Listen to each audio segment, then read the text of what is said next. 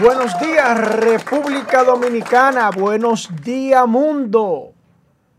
Desde Santiago de los Caballeros para el mundo, esta es asignatura política, señores, que se ha convertido en uno de los medios más importantes de Santiago de los Caballeros y el mundo. Señores, el licenciado Joel Adames con ustedes desde tempranito. Hoy tenemos varios invitados y con primicias también. Las primicias nunca quedan. El hombre primicia está en el aire ya. Señores, hoy tenemos a Ángel Martínez, el detective Ángel Martínez estará con nosotros hoy. Ángel Martínez viene con bombas estremecedoras. Dijo que va a iniciar con una bombita lagrimógena, un piquete a los ojos. Y luego viene con la bomba, con la bomba que va a estremecer esta cabina en el día de hoy. Ángel Martínez es un hombre de este programa. Es un hombre de este programa y es un hombre que siempre se mantiene activo enviando sus pedradas. Oh, llegó Josué Brito Faría. Mi hermano Josué Brito Faría. Acaba de entrar. Buenos, días, hermano. buenos días. ¿Cómo estás? ¿Todo bien? Yo estoy más bien. Oye, yo estoy más bien que Lola. ¿Está más bien que Lola? Oh, pero claro. ¿Cómo está Lola? Oh, Usted sabe cómo está Lola echándose fresco. Lola, lo lamento. Hermano, hermano, me dicen que eh, tenemos dos invitados en el día de hoy, dos invitados estrellas. Sí, tenemos a Ángel Ya tiene que estar bajando ya el director, el nuevo director, del Teatro del Cibao, que eh, va a estar con nosotros. Sí, ya nos pusimos en contacto con ella. A escuchar, la otra campana. Sí, él va a hablar de qué fue lo que encontró en el teatro del Cibao. ¿Y cuáles son sus planes que tienen el día de hoy? Eh, entonces ya nos estaríamos poniendo en contacto con, el nuevo director de, del Teatro Nacional. Vamos a, a enviarles un saludito a los redentes que desde ya, como siempre, se conectan con la mega plataforma, el Emporio de Santiago Asignatura política, asignatura política, señores. El país y el mundo. esto es de ustedes. Esto es de ustedes. Vamos automáticamente a irnos a plato fuerte de aquí a los premium. Señores, y desde ya esto se está quemando. Un saludito para Lourdes, desde, nos sintoniza desde Long Island, desde New York. Un abrazo. Mi hermana y querida estimada y adorada Lesbia Oreña, eh, buenos días para usted también. Franklin Espinal, buenos días, mi hermano. Me alegra que te eh, conecte desde tempranito. Eh, seguimos con Mundo Dieta TV. buenos días, Mundo. Buenos días. José Surrún. Eh, buenos días, que nos sintoniza desde New York. Mónica Alexandra Moreno Morón, buenos días. Bendiciones para ti, estimada también. Un abrazo desde acá. José Surrún, activo también, hermano. Gracias. William Ogando, buenos días desde Florida. Un abrazo para ti y toda esa comunidad que nos da seguimiento. Bernardino Rivas, buenos días. Buenos días, hermano. Eh, José Luis Villalona, buenos días. Eh, eh, las bendiciones sean recíprocas para ti, hermano. El Papa Gómez, buenos días. Juan Marte, buenos días y bendiciones para ti también. Edinson Valerio, buenos días. José Víctor Faría. Ahí están la gente que engalanan este, este espacio. Así es, así es. Esas son las gente que controlan esto aquí. Tenemos que estar Los dueños, los dueños. Eh, Fausto Catherine, buenos días. Bendiciones recíprocas para ti, mi estimada y adorada. Fausto Catherine, ambos. Un abrazo para ambos directamente desde Asignatura Política y el elenco. Abrazos ah, para eh, Fausto y, y Catherine. Esas son la gente que... Y lo que arrancaron... Sí, sí, sí, sí, sí, sí, sí, son gente que siempre se mantienen dándonos seguimiento. Me le enviaron el link al director de... Ok, correcto, correcto. Entonces... también está Ángel Martínez en... ¡Ay! Le mandé el teléfono. ¡Ay, ay, ay, ay, ay, ay! ay muy peligroso, Ángel. ¿eh? Muy peligroso, muy peligroso. muy peligroso, ¿eh? Maneje estas dos eh, entrevistas de hoy. Una para completar la contraparte de la ex administradora del Gran Teatro del Cibao, la honorable Brenda Sánchez. Entonces hoy el actual director eh, viene a, destacar qué fue lo que ¿Qué encontró. Fue lo que, sí, sí. Eh, creo que más que una situación de, de llevarse así a los medios como está, debieron hacer un levantamiento en conjunto de todo y, y ver qué, cuáles eran las cosas que se habían tramitado, que no. Yo creo que en la relación eh, partido saliente y entrante, para siempre debería existir lo que se llama una, una mancomunidad en, en la transición, donde haya un levantamiento de todo con transparencia, que sea una continuidad. El levantamiento con transparencia usted lo puede tener seguro que lo va a ver.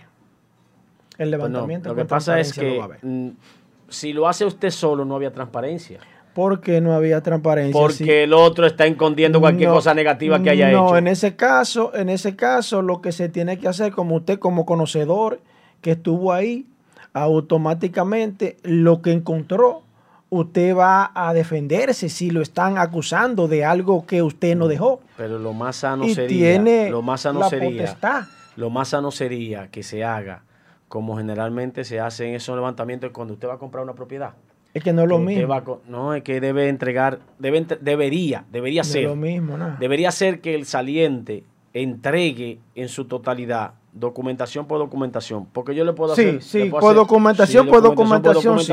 Pero entonces ya... no, ya la revisión de eso es otra cosa. El, exactamente. Ya eso es otra cosa. Que en esa parte yo estoy de acuerdo con usted, Josué, de que el saliente, ah, evidentemente, como ya hay un laxo de cuando se pierden las elecciones a la entrega, al cambio de mando o posesión, eh, en ese lapso de tiempo, que ya esa persona que está ahí, entonces que vaya preparando su... El legado de información completo. Exactamente. Cuando usted entró, ¿verdad? en esa semana todavía usted no se vaya, no se vaya del, del, cargo, sino que conjuntamente vayan revisando todo. Lo que lo que usted no, encuentre no directamente, aunque no esté conjuntamente, pero que tú prepares tu asunto y luego entonces yo te llame. Mira, ven, a, para que vaya haciendo un levantamiento de manera conjunta.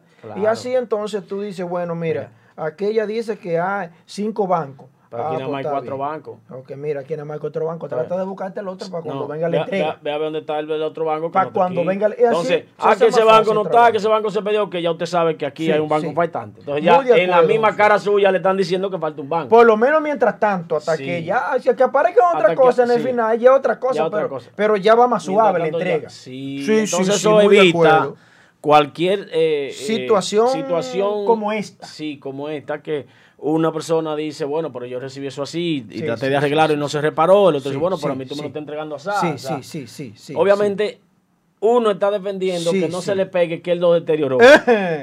y el otro está defendiendo, ¿verdad? que no, que lo encontró deteriorado y no, Lo, no lo repararon. Que no se le pegue la pelota. José me está reclamando porque ah, ah, se me han agregado muchos redentes. Saludos. Huáscar Pérez Trinidad, eh, Carlos Felipe, Hailey Quinn, un abrazo eh, Maika Maldonado, eh, Francisco Contreras, eh, Brainy, PC, Vicente Arturo, mm, Gracia, así se llama. Vicente Arturo Gracia.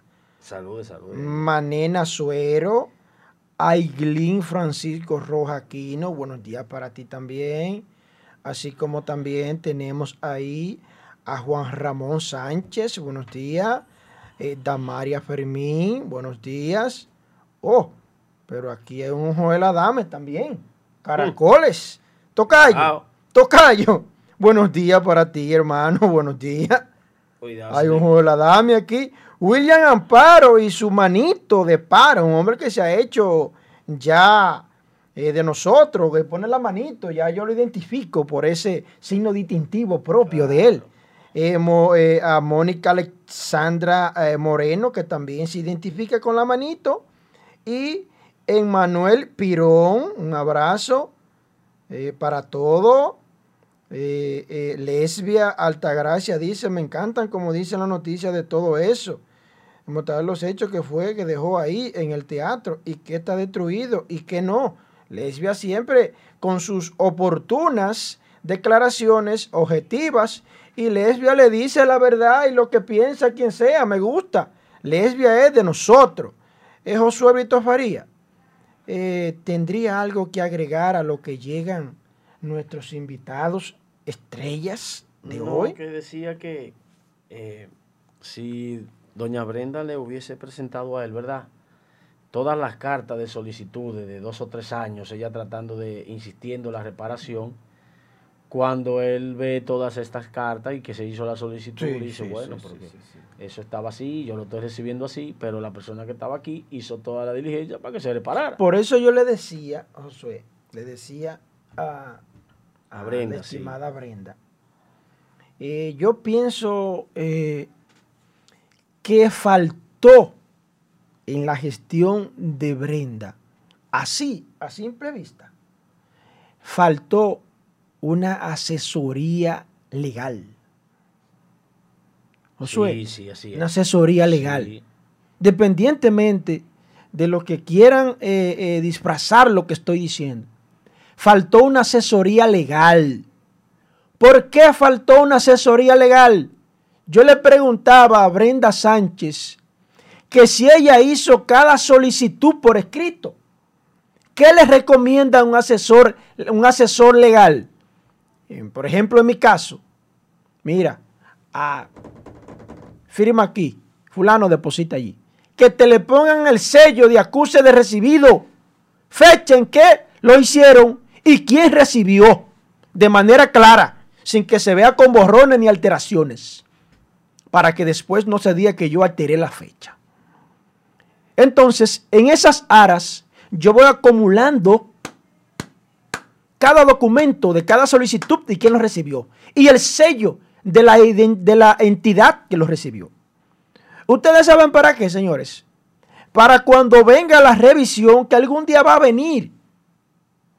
Yo estoy aquí y algún día puede venir la revisión, una revisión de, lo, de, de todos los cortes y programas y comentarios míos. Evidentemente que va a venir. Y a raíz de esa situación, entonces yo tener algo a mano. Las asesorías legales ya están incrustadas en cada institución y deben ser obligatorias. Ya nada puede transitar, ninguna institución o empresa puede transitar sin una asesoría legal, Josué.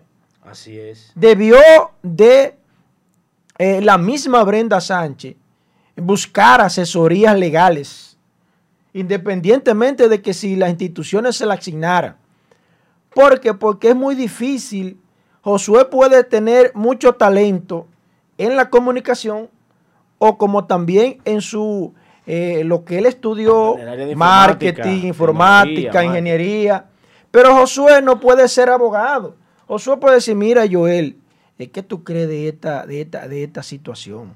Eh, ¿Qué tú puedes sacar a esto? Y quizás yo le puedo aportar una opinión a Josué. No, muchísimas cosas, porque cada cual en su área, independientemente yo puedo ser abogado, graduado de esa carrera, pero no ejercerla. Al no estar ejerciendo, no tengo los conocimientos de cómo se desenvuelve el espectro jurídico en el Palacio de Justicia, en la Procuraduría, en la Fiscalía. Y entonces, en ese espacio, ¿verdad? El experimentado, el que tiene eh, maestrías, que está dedicado Que de por sí el área. y vive de esa área. Sí, sí, Ellos es la Dames, con Sí, una sí. capacidad sobrada en su área. Claro, en mi área. ¿Qué sí, necesita uno que sea licenciado en Derecho, no abogado? Porque hay gente licenciado en Derecho, Así, pero no es abogado. era dame licenciado en Derecho y abogado. Sí, y sí. magíster. O sea, tiene tres, sí. tres, tres, Es una eh, realidad. usted viene y le plantea al que, es- al que es licenciado en Derecho, oye fulano, ya que tú lo que estás es haciendo pinino, para tú comenzar, tienes que comenzar a subir audiencia, aunque tú subiste cuando tú estabas en, en la universidad, eh, no es lo mismo ya cuando No, tú no, no, no. eh, estás llevando el expediente.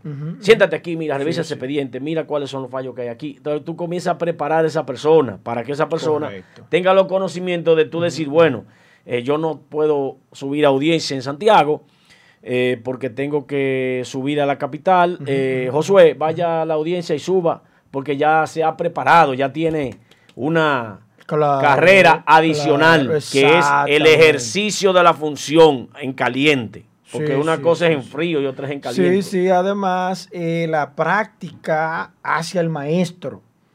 Y no se debe de perder ese hilo. No. Porque en cada institución que usted esté, siempre Yo- va a encontrar personas adversas que están esperando que usted revale. Joel, vea, yo me reí, yo me reí, porque nosotros nos hicimos eco de una noticia que tenía que ver con esta empresa de, de productos médicos, eh, Promesecal, Promesecal. de unos problemas No, que había no dicho el que llegó. Eso está No, vacío. hermano, no, Eso está pelado. Mire, Las boticas populares están peladas. déjeme Los decir- diabéticos están esperando que le lleven una insulina. Oiga, hermano, usted ve el que estaba dirigiendo esa institución. Mire, el que estaba dirigiendo esa institución. Usted ve toda la No me hagan hacer pique Déjeme temprano. decirle, usted ve toda la factura que él, que él trabajó. Toda la factura que él trabajó, una por una, todas sus compras, todas estaban organizadas para cuando saliera. Y se la entregó al entrante para que hiciera la revisión. El entrante, cuando ve todo este legajo de información y organizada desde la primera que él compró hasta la última, organizada e inventariada, se asustó y dijo, ven acá, este me está metiendo un gancho porque este me está dando demasiada información. ¿Cómo usted me viene a dar todo eso así? Así no, espérese, eso hay que revisarlo. Entonces, cuando le preguntó dónde estaba la información de todas esas compras, eh, le dijeron en Promesecal o en el portal de compras sin contrataciones, que es un portal que está en el aire con toda la información en la nube. ¿Dónde están los discos duros, los servidores? No, esos servidores están en la nube. Están en servidores que, se, que no están aquí en la institución. Ah, pues se los robaron.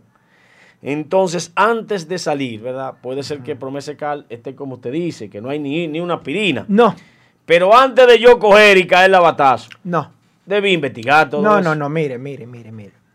Porque la crítica, mis comentarios eh, eh, van dirigidos a otra área. Usted me está hablando a mí de tema de transparencia de compras.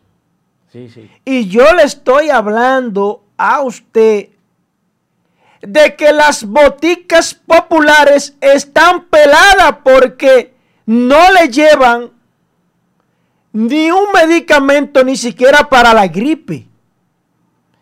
Y que los diabéticos pobres, la, la mayoría, que están en los barrios y sectores, están esperando que usted le suministre los medicamentos correspondientes a las boticas populares. Pruébeme a mí que usted lo está haciendo. Pruébeme que dentro de esas boticas populares están los medicamentos que yo he hecho la crítica. Porque Joel Adames no hace nada sin investigar. Yo no he tocado de que hay irregularidad en compras ahí en Promesecal. No. Yo he criticado de manera contundente que no hay medicamentos en las boticas populares. Respóndame eso a mí, diciéndome hay medicamentos para yo llevarlo y presentarle videos en donde las boticas populares tienen meses y meses pelada. No se le puede echar la culpa a este gobierno porque se ¿Eh? están llegando, recién llegados. Tú el que esté involucrado en eso. Esto le cabe el sombrero para cada uno. Tienes razón, pero le digo ¿Eh? que si no hay medicamentos, ¿verdad? Pero, Por ajá, pero no hay medicamentos. La pero- primera estructura, No hay medicamentos. Resolvían el problema las boticas populares y resolvían el problema los diabéticos con que promesa cae se despache que no hay medicamento. No, mire, mire, ¿Eh? lo, mire qué es lo que yo quiero decirle. No Por me ejemplo, hagan hacer mala sangre. Mire lo que quiero decir. No, viejo. Por ejemplo, mire. No hay medicamentos en las boticas, ¿verdad? Pero el que está dirigiendo todavía no ha hecho la primera licitación, un ejemplo, ¿verdad?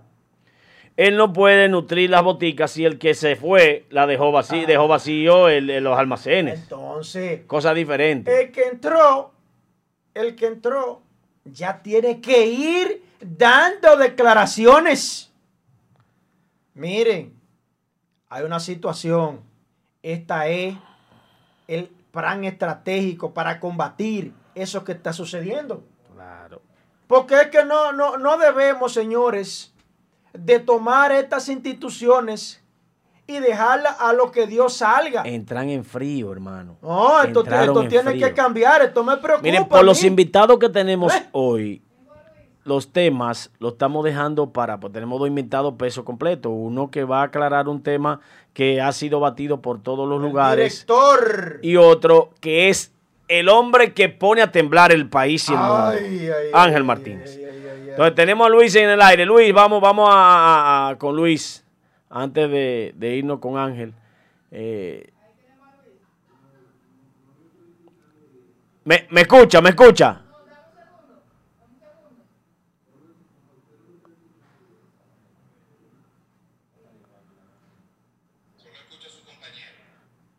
Y ahí me escucha.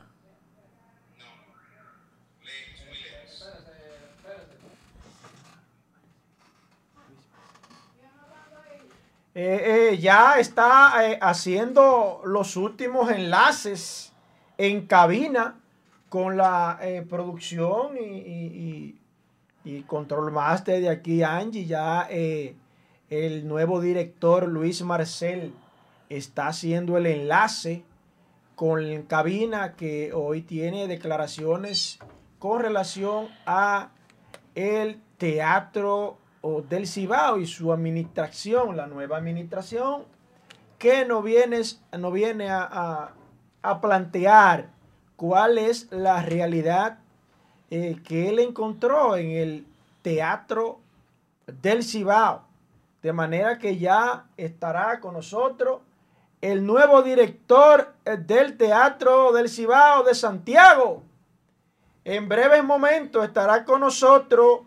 Y mientras tanto, señores, nosotros eh, tenemos como tema central Luis Abinader instala casa presidencial en Santiago. Hacíamos Sí. críticas. Que debiste, debiste ponerle al, al de hoy. Sí. Choque de trenes en el Palacio Nacional. ¡Ay! Se está matando a la gente y ahí no han entrado. Seguimos. Entonces, Luis Abinader deja instalada, vamos a decirlo así, porque ya el espacio está ubicado. No, está bien. Eso, Está eso- ubicado. Ya eso- tenemos al nuevo director. eso es una, una buena, Excelente, excelente. es una buena excelente. iniciativa. Luis está planteando un sello diferente con respecto a Buenos días, eh, eh, Luis, el Bueno. nuevo director del Teatro del Cibao. Buenos días, Luis. ¿Cómo está? Muy buenos días, ahora sí los escucho perfectamente. Nítido, esa voz suya se oye limpia. Eh, qué bien, qué bien. Bien, mire, eh, Joel Adames, que es una de las principales figuras de nuestro programa, hizo los contactos para que usted hoy estuviera, se viera el contraste, la otra parte, porque nosotros tuvimos a la honorable Brenda Sánchez por aquí y entonces eh, faltaba el toque de que la otra parte nos informara cuál es la realidad que está viviendo el Teatro del Cibao. Entonces, la primera pregunta, yo se la voy a dejar a Joel Adames. Eh, la primera pregunta es, eh, don Luis, eh, ¿qué es lo que ha pasado? Que hay una situación entre usted y la honorable Brenda Sánchez con una situación de cómo usted recibió el teatro. Nosotros estuvimos planteando aquí que debió haber una, una consecución mancomunada de ambos, el saliente y el entrante, haciendo una revisión, un expertise de lo que recibe y de lo que se entrega.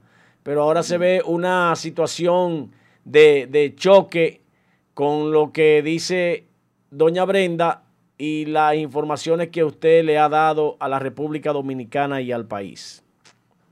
Bueno, en primer lugar, eh, ah, he visto los comentarios de la señora Brenda Sánchez, lo cual me sorprende, me sorprende porque parece que ella no ha escuchado que lo que primero yo menciono es el trato afable de ella hacia mi persona desde que yo comencé a traer producciones aquí a, a Santiago. Eh, parece que ella no, no ha visto que lo, lo, primero que yo menciono es cómo ella siempre fue una dama con nosotros, cómo ella eh, lo que me entregó en orden eh, fue el techo arreglado, la alfombra del lobby también arreglada, nos entregó también el aire acondicionado en buenas condiciones, o sea, el aire acondicionado está funcionando maravillosamente bien. Pero el teatro tiene sus cosas eh, en descuido, o sea, es como dijo el presidente Luis Abinader ayer, o sea, es falta de cariño, es falta de cariño que están algunas cosas que evidentemente eh, se necesitaba la visita del señor presidente para que él fuese testigo de cómo estaba de cómo está el, el, Gran Teatro del Cibao en varias áreas. Eh, y ya contamos con su apoyo, ya contamos con su apoyo. Aparte de esto, hay unos planes de integrar el sector empresarial privado, no solo de Santiago, sino todo aquel que se quiera integrar de toda la isla, porque al fin y al cabo este es el teatro, el segundo teatro más grande e importante del país. Y tenemos que pensar como dominicanos, ¿no? Como que soy de Santiago, soy de Mao, soy de La Vega, soy de San Juan de la Maguana. Hay tantas personas que son pro arte y pro cultura que lo que estamos tratando es de que se integren a un nuevo patronato que se va a conformar ahora aquí en el Gran Teatro del Cibao, precisamente para que todo el que quiera aportar su granito de arena, pues lo pueda hacer. Yo creo que las fotos que andan rodando ahí eh, por ahí hablan por sí solas. Yo tampoco, eh, como dijo el señor José Paliza ayer, el PRM no vino a acabar con la reputación de nadie, pero tampoco vamos a hacernos ciegos de cómo nos están entregando la institución, porque realmente tiene sus cosas. Otra cosa que me molestó un poco fue alguien que mencionó que no, porque yo, yo era muy devoto de la Virgen, que como yo estaba hablando de tal o cual forma de la señora Brenda. En, nunca he hablado mal de ella, nunca. Siempre la menciono como lo, lo, vuelvo y repito, con lo que nos, nos entregó ahora como cristiano, como católico, yo tampoco puedo decir mentiras, porque ese es uno de los mandamientos de Dios. Yo no puedo decir que este teatro está en, en excelentes y óptimas condiciones cuando no es así. Entonces, eh, no, entiendo por qué, por qué dicen que hay un problema, porque yo no tengo problema con la señora Brenda. Ahora, si ella se siente ofendida por mi parte, no entiendo por qué, porque realmente yo no he hablado mal de su persona. Yo no soy gente de conflicto, yo no soy persona de lío. Ah, yo vine aquí a trabajar y lo que yo hago es trabajar como un loco las 24 horas del día porque me voy de aquí y voy pensando qué es lo que tengo que hacer al otro día y cómo puedo hacer.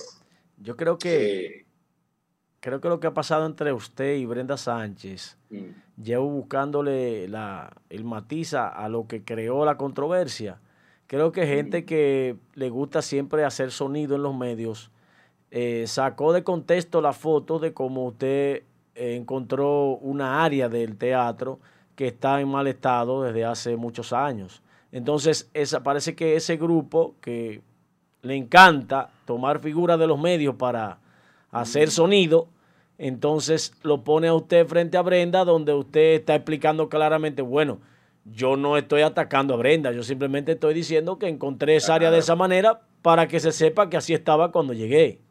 Ahora, ahora sí le puedo decir, yo, yo soy una persona muy directa, yo soy muy claro.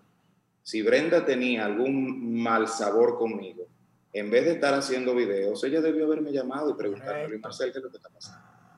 Yo creo que es lo más sensato, porque cuando yo tengo problemas con una persona, yo lo enfrento.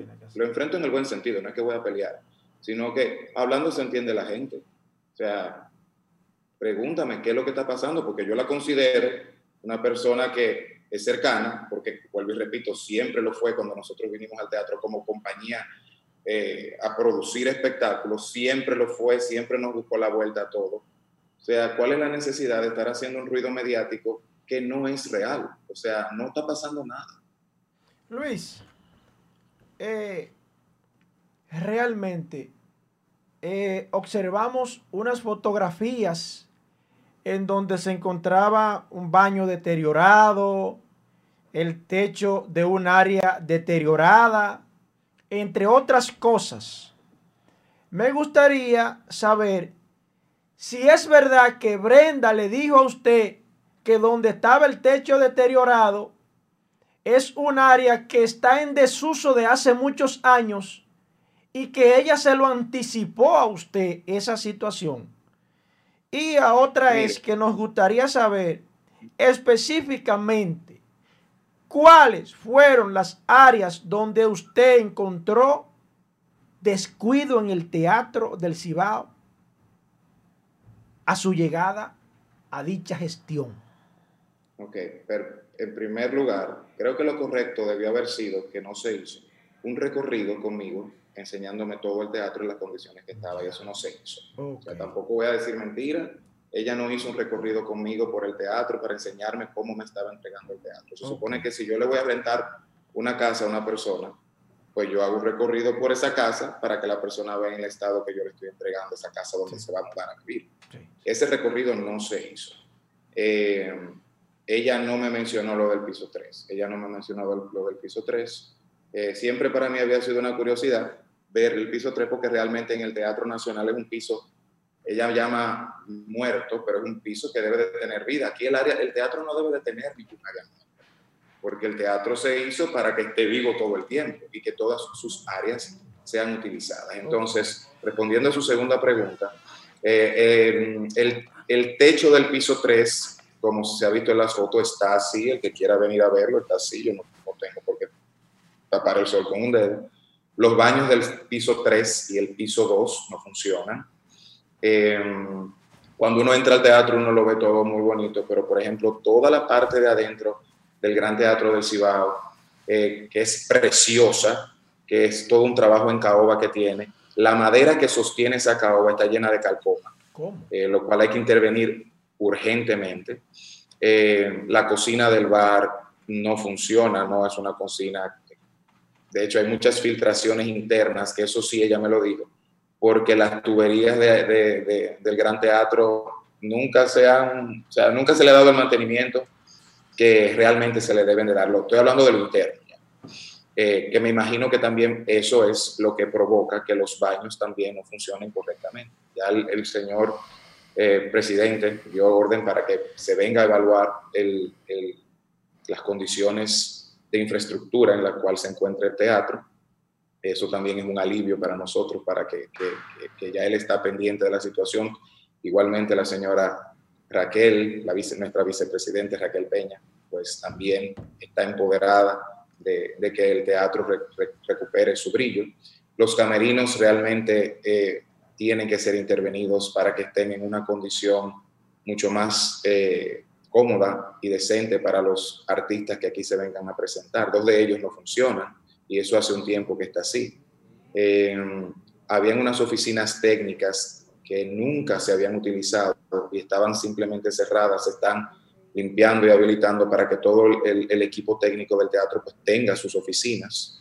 Eh, había muchos escombros y muchas cosas que se están limpiando y se están sacando. Em, ¿Qué más le puedo decir? En los equipos técnicos, eh, desde hace 16 años se hizo una gran donación aquí en el Gran Teatro del Cibao y los equipos técnicos realmente están obsoletos. Ya la tecnología ha cambiado tanto que sí contamos con un equipo básico de luces que, que hemos eh, pues visto que, funciona, lo único que está es la falta de bombillas, pero hay cosas que hay que agregarle, eh, porque como vuelvo y repito, las, los tiempos cambian y la tecnología nos hace la vida un poco más fácil. Luis. En la sala de la, de la Julio Alberto también no tiene los equipos necesarios. eh, las alfombras del piso 2 y piso 3 están en malas condiciones y hay realmente que darle su cariño o, cambiarlas por completo. ¿Y Labrito? ¿Cómo está Labrito? Labrito, ¿cómo está? Bueno, como le dije, la sala principal, a Labrito, la de arriba, la, la, sala de arriba, que son, hay dos salas arriba, eh, que es la sala Divina, Divina eh, Gómez y la sala Eduardo Brito. La sala Eduardo Brito se va a transformar porque los plafones de arriba están desbaratados.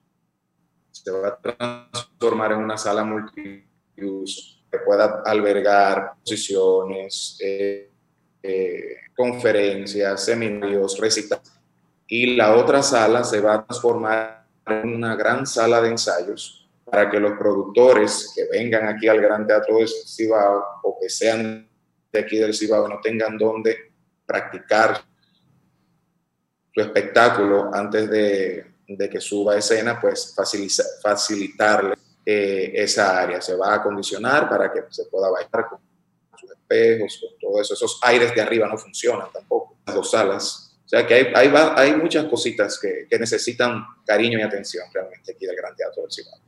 Y usted, Luis, antes de pasar a Isael que se integra, Luis, eh, ¿usted no permitiría en el día de hoy, esos 2, 2.30 de la tarde, un servidor hacer acto de presencia para hacer un levantamiento de esas áreas eh, que usted dice que está en esas condiciones para nosotros hacer un levantamiento como, como comunicador y eso y tratar de, de realmente buscar... El de abierto para todos ustedes.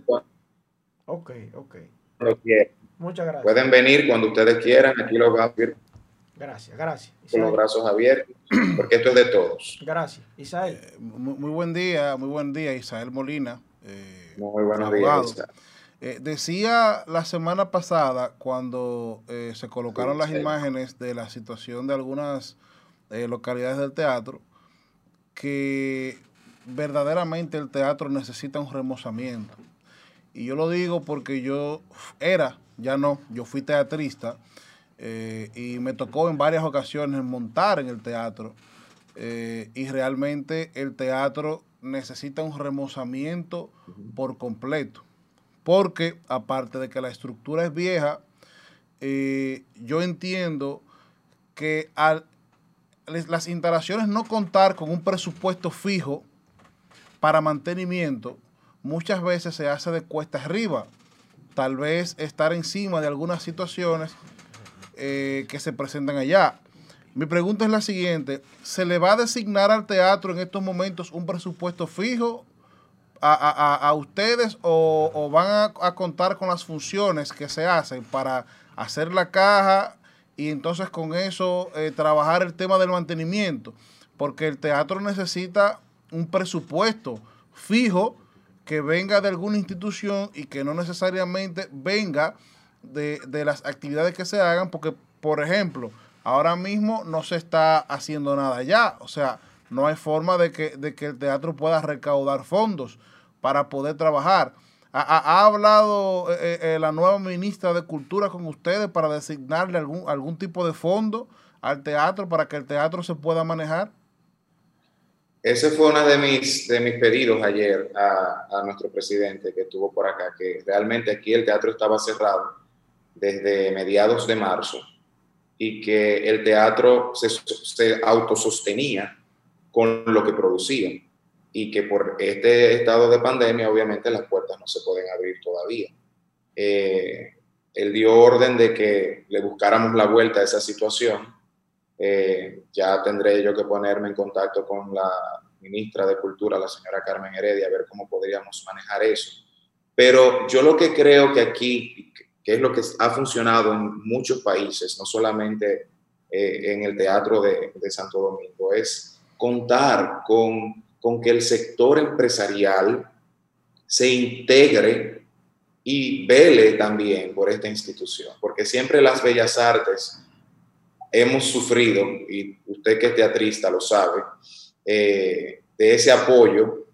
Y yo creo que si nosotros, y estoy seguro, de cuando, cuando presentemos el proyecto que tenemos para esta gestión se van a animar a, a ser parte de los benefactores de que para mantener precisamente todas esas actividades que queremos hacer eh, vivas y por igual el mantenimiento de este espacio. Yo soy de los que digo de que, que cuando uno se siente que es dueño de algo, uno lo cuida. Así es. Entonces, eso es lo que nosotros queremos lograr, de que el, no solamente el santiaguero, que es algo que, que, ya he recalcado varias veces, este teatro es un teatro regional para toda la región norte. Y Santiago tiene el privilegio de que está aquí. Pero esto no es, un, un, un, no es el, teatro, el teatro de Santiago, es el teatro del Cibao. Y nosotros queremos recalcar eso para que de todas las otras provincias pues sientan que puedan venir aquí a presentar eh, sus cosas eh, de Puerto Plata. Pueden que, que de, hecho, de, de, hecho, de la, de la pueden venir de Mao.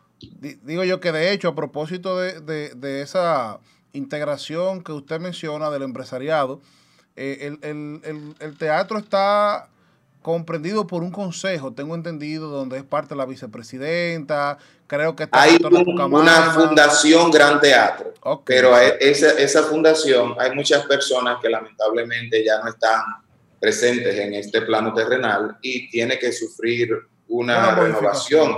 Y, y, también lo, lo que queremos es integrar a los jóvenes, o sea, tener, tener aparte de ese patronato, tener un, un, un colaboradores del Gran Teatro del Cibao. O sea, que todo el mundo se sienta que esto es realmente de ellos, es de nosotros, para que podamos sacarlo adelante. O sea, la unión hace la fuerza, la unión definitivamente hace la fuerza. Y si nosotros unimos esas fuerzas, vamos a poder hacer grandes cosas y esto va a ser un punto donde el arte brille en su máximo en, con su máximo esplendor. Eso, esa, es, esa es la idea. Bien. Ponemos a Dios por delante para que sea así. Y yo sé que cuando los proyectos se presenten y se expliquen muchas cosas que estoy seguro que el empresariado de aquí no comprende cómo es que se maneja este, este negocio del entretenimiento, eh, van a entender muchas cosas y van a aflojar muchas cosas porque uno siempre siente como este resentimiento de que no, te voy a dar menos, te voy a dar más, para un ballet te dan menos, pero si viene un reggaetonero, entonces el dinero aparece más fácil. Entonces, tenemos que pulsear para de que realmente el arte que valga la pena, pues pueda tener apoyo. Qué bonito sería presentar aquí en Santiago una ópera. Aquí nunca se ha presentado una ópera. Nunca. Eso sería fantástico. Temporadas sinfónicas también. Aquí hay muy buenos músicos conformar grupos artísticos. Estoy diciendo demasiado porque eso son cosas que ustedes se van a enterar más, más adelante, pero, pero yo quiero que este espacio sea casa de muchas cosas y poder dejar un legado de que siga caminando, que uno no está aquí porque esto, esto es un puesto transitorio. Hoy estoy yo aquí, no sé si me van a dejar los, los cuatro años, me pueden cambiar en cualquier momento, pero siempre tratar de hacer las cosas bien hechas. Y, y como productor artístico que soy, pues entiendo muchas cosas eh, para explicarle precisamente al sector empresarial, porque hay, hay una equivocación que la gente siempre dice, ay, no, pero es que, el, ¿por qué no traen las cosas para acá, para el gran teatro? El gran teatro no es una casa productora. No es una casa productora. Entonces, los espectáculos se hacen por el apoyo que dan los patrocinadores. Y si los patrocinadores locales no apoyan esas actividades, no se pueden traer las cosas para acá porque el teatro no puede costear esas cosas. Bien. Una de las cosas que sí vamos a hacer es un gran espectáculo aniversario. Eso sí, vamos a queremos que haya un gran espectáculo aniversario siempre en agosto y ojalá que eso pueda continuar cuando uno no esté aquí eh, porque es muy importante que el teatro celebre su cumpleaños con lo que, con lo, para, con, con lo que realmente es un teatro, espectáculos con la más alta calidad. Aquí, aquí en Santiago hay mucho talento, hay demasiado talento. Yo tengo 10 años con una escuela aquí. Mucha gente me decía, pero tú si eres loco, ¿cómo tú tienes 10 años yendo para Santiago a dar clases? Porque realmente yo creo en el talento de aquí, de Santiago. Hay muchos muchachos que se han ido becados de aquí eh, para estudiar teatro musical. Hay una, baila, una primera bailarina que está en el Washington Ballet también, de Santiago. O sea, aquí hay talento y el 90% del talento del país sale de por aquí arriba, aunque uno no lo crea. Los, Guillermo Cordero, voy a poner un ejemplo, es de aquí y es uno de los grandes productores de espectáculos.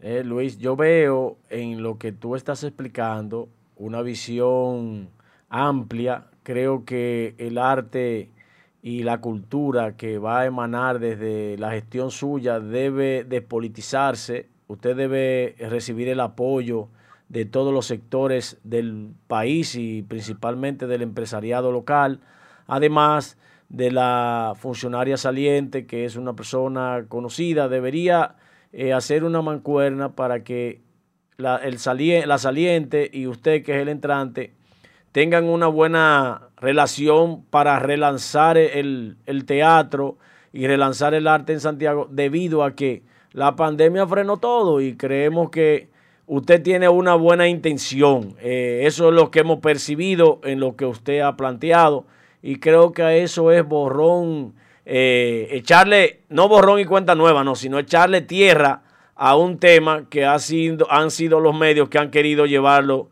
a un contraste de, choque entre un saliente y un entrante. Entonces vemos que usted tiene una buena una buena visión de, qué va a ser ahí y no tiene una mala intención con la señora Brenda Sánchez. Eso es lo que he percibido. de las cosas que yo le dije a Brenda cuando, cuando me entregó fue yo cuento contigo y tú cuentas conmigo. Entonces, no podemos dejarnos llevar de lo que el otro dice. Es mejor preguntarle al otro, ¿es verdad que está pasando esto? ¿Qué es lo que está pasando? Habla, vamos a hablar con la fuente, porque el, el jueguito del teléfono a veces es muy pesado yo me digo, el otro le pone un poco más, poco, como digo yo, le ponen ITEVIS a las cosas. Y aquí no está pasando absolutamente nada. De aquí para allá, absolutamente nada. Ella está molesta conmigo. No entiendo por qué. Me debió haber llamado, me debió haber preguntado porque creo que tenemos la confianza para ello. Yo ahora mismo no tengo ni tiempo para ver los videos de nadie porque estoy muy enfocado en lo que aquí hay que hacer. O sea, yo llego aquí a las 8 de la mañana y me voy casi a las 7 de la noche. Excelente, excelente. Yo no tengo tiempo porque son cosas, cosas una tras otra para que cuando podamos abrir las puertas, cuando esta pandemia baje un poco su, su agresividad, el teatro esté listo para estar vivo y para hacer cosas. Bueno, yo pienso, hermano, que este programa está abierto al advenimiento de ustedes y que siempre salga la verdad yo pienso en mi opinión personal ya eh, al final de esta majestuosa entrevista. Yo pienso que lo que ha traído la confusión fue las fotos que se subieron, que son una realidad, y que Brenda Sánchez respondiera, hiciera señalamientos directos hacia su persona en varios medios de comunicación masivos, lo hizo en varios, haciendo señalamiento no a lo que usted encontró, sino a su persona. Y no fue bienvenido, por consiguiente, ese malentendido que hubo, eh, nosotros nos prestamos como medio para un advenimiento y que ella sirva y todos los dominicanos, no importa que sean de Santiago, eh, sirvan como soporte para que usted eh, materialice esas palabras que usted ha expresado en asignatura política. Y hermano, dándote las gracias por aceptar nuestra invitación de manera humilde, de manera ordenada. También a tus representantes, Sanchís, Sandra, muy buenos colaboradores que hay que decirlo. El que es servidor, hay que decirlo. Sin conocernos a mí, ni mucho menos, sin tener ningún vínculo político, nos abrieron la puerta de manera transparente, sin burocracia, sin, sin escondedera. Eso me demostró a mí que es una persona transparente, que no anda corriéndole a la prensa. Si es de tu partido, si no es de Como dicen, el que nada debe, nada teme. Si no es de tu partido, si es de tu partido, el que me conoce a mí sabe quién yo soy. De manera que yo, en nombre de nuestro equipo, en nombre de asignatura política, en nombre de Cachicha, y te damos las gracias, hermano, por tu excelente comportamiento y disposición ahora te apoyamos y te daremos seguimiento a tu trabajo. En lo que entendemos crítico, lo vamos a decir. Gracias, hermano, por tu participación. Muchísimas Gracias. Luis. Y bendiciones en el ejercicio de tus funciones. Amén.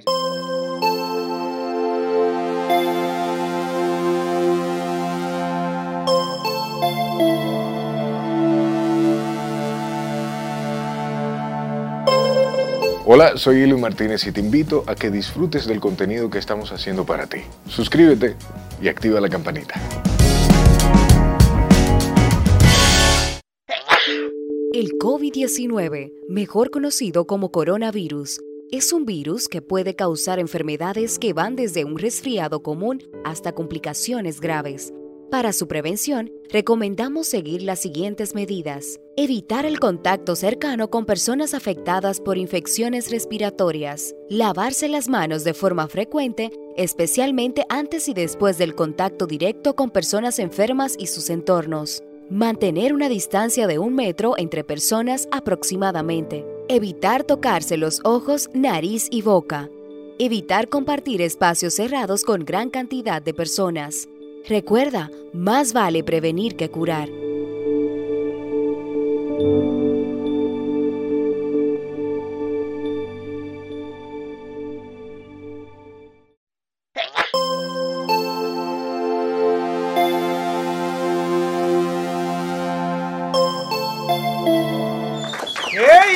Regresamos con asignatura política. Se integra mi hermano Fernando a cabina. Señores, dentro de breves, no minutos, segundo, esta cabina va a explotar porque Ángel Martínez hace acto de presencia.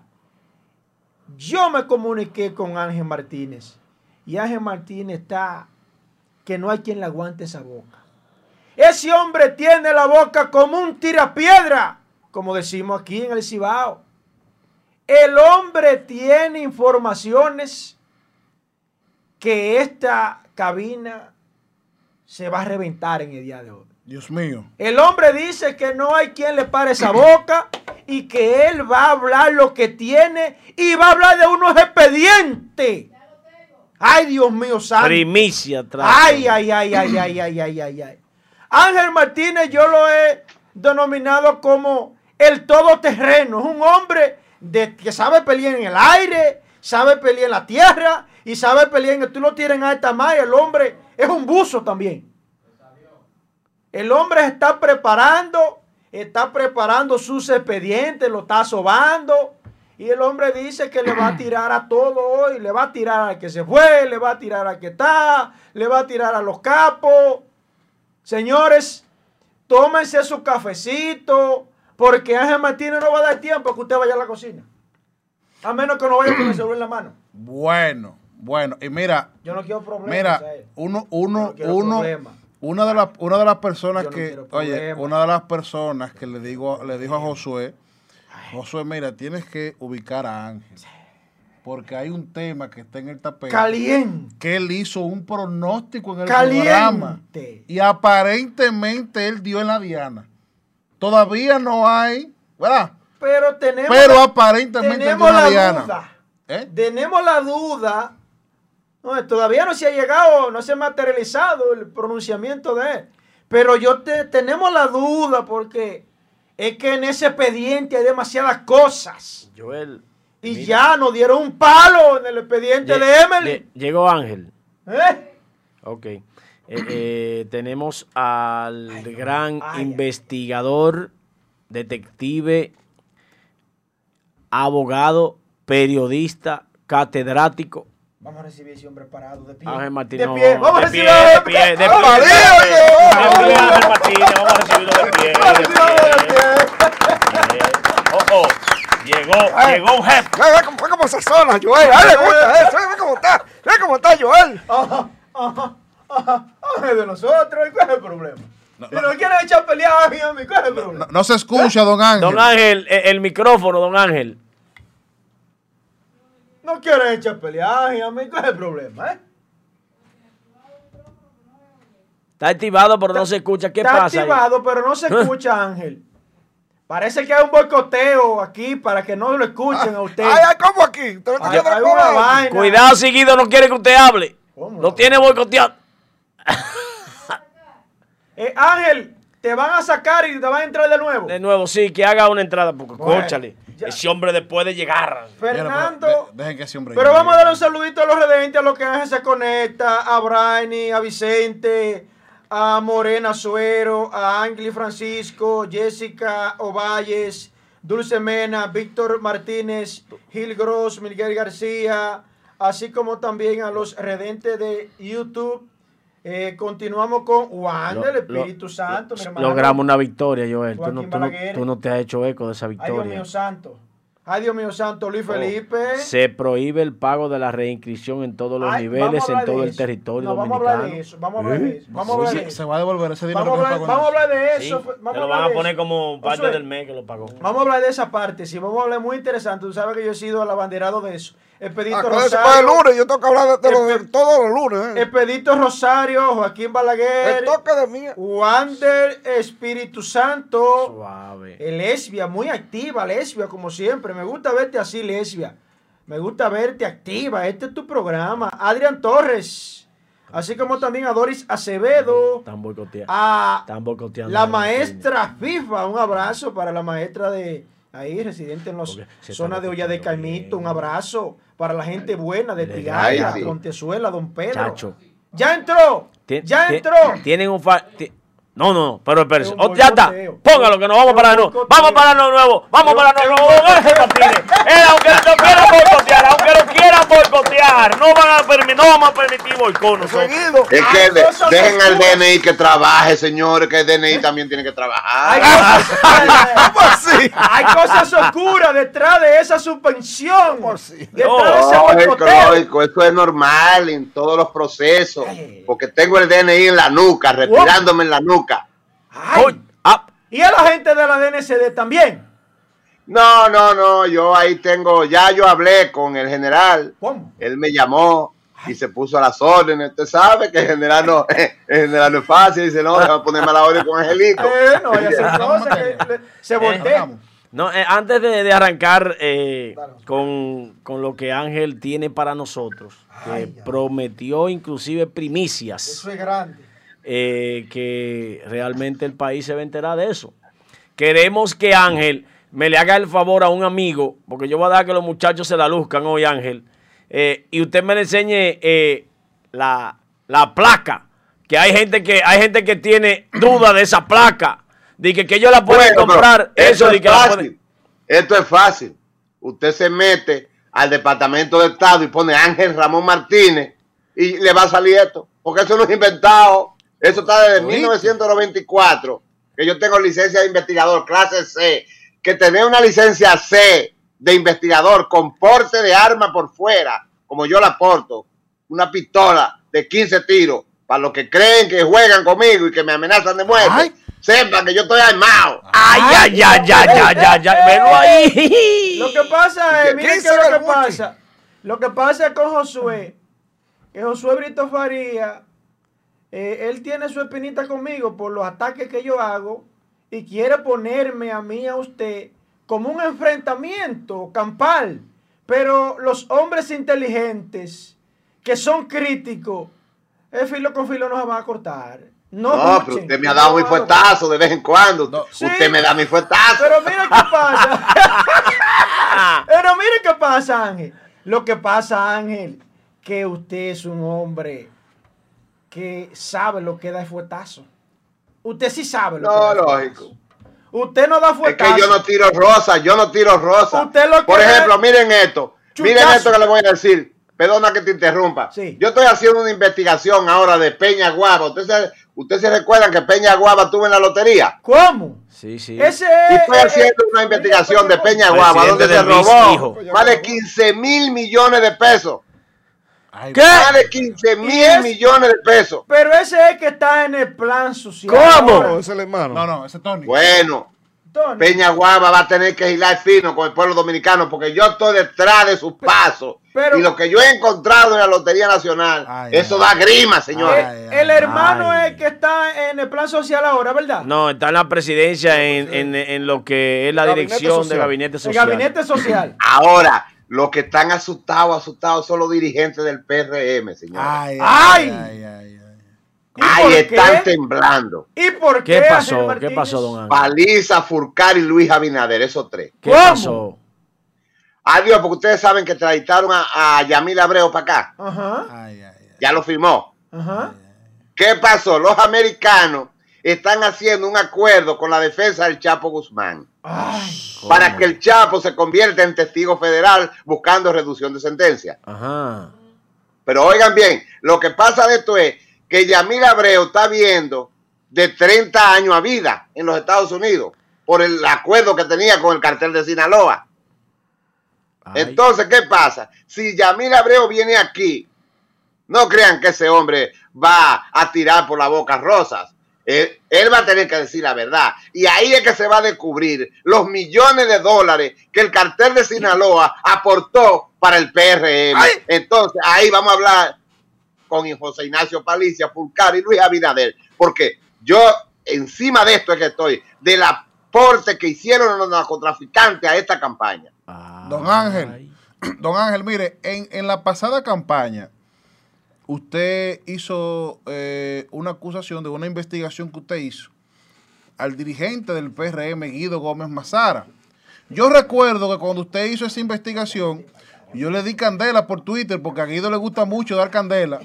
Y él me escribió en privado, me escribió mi Twitter por privado y me dijo, manito, pero demándame. Y yo dije, no, ponle tú, oye, la bola está en tu cancha. Ángel Martínez te puso la bola en tu cancha, demándalo tú a él. Y él a mí me respondió en ese momento, y tengo el mensaje aquí, lo puedo mostrar. Manito, águila no caza moscas. Pero vemos que ahora él ha hecho una demanda por difamación y él anda haciendo blofeo en redes sociales, que nadie lo va a parar y que va a llegar hasta las últimas consecuencias. ¿Qué tiene usted que decir sobre la demanda por difamación e injuria de Guido Gómez Mazara?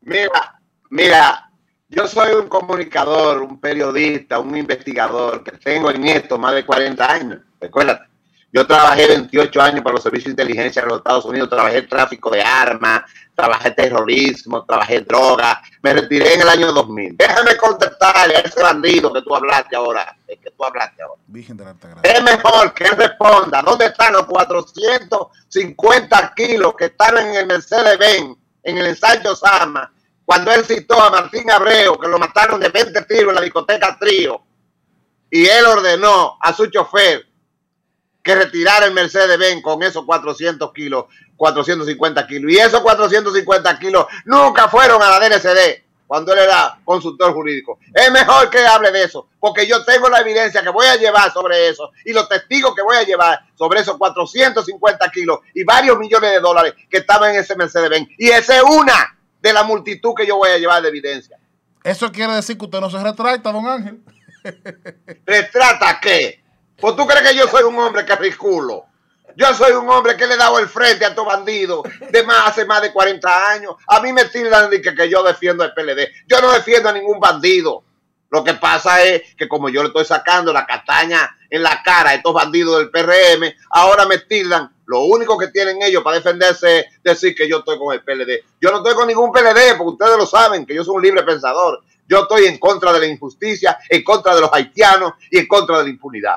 Do- do- don Ángel, otra pregunta para pasar con otro compañero y para finalizar mi, mi, mi pregunta. No, tú sigue. u- u- usted en este programa, en, en- en la otra participación que tuvo, hizo un pronóstico, hizo un pronóstico y eso ya está como quien dice por darse. Usted dijo que supuestamente Marlene Martínez tenía un acuerdo con el PRM para que cuando el PRM llegara al gobierno, ella iba a negociar su libertad. El viernes se iba a conocer un tema de un habeas corpus. No se conoció, ¿verdad? No. se conoció, pero es posible que hoy... o- Se, se rompió, No, ¿verdad no, que no, sí, no, no, licenciado? no, no.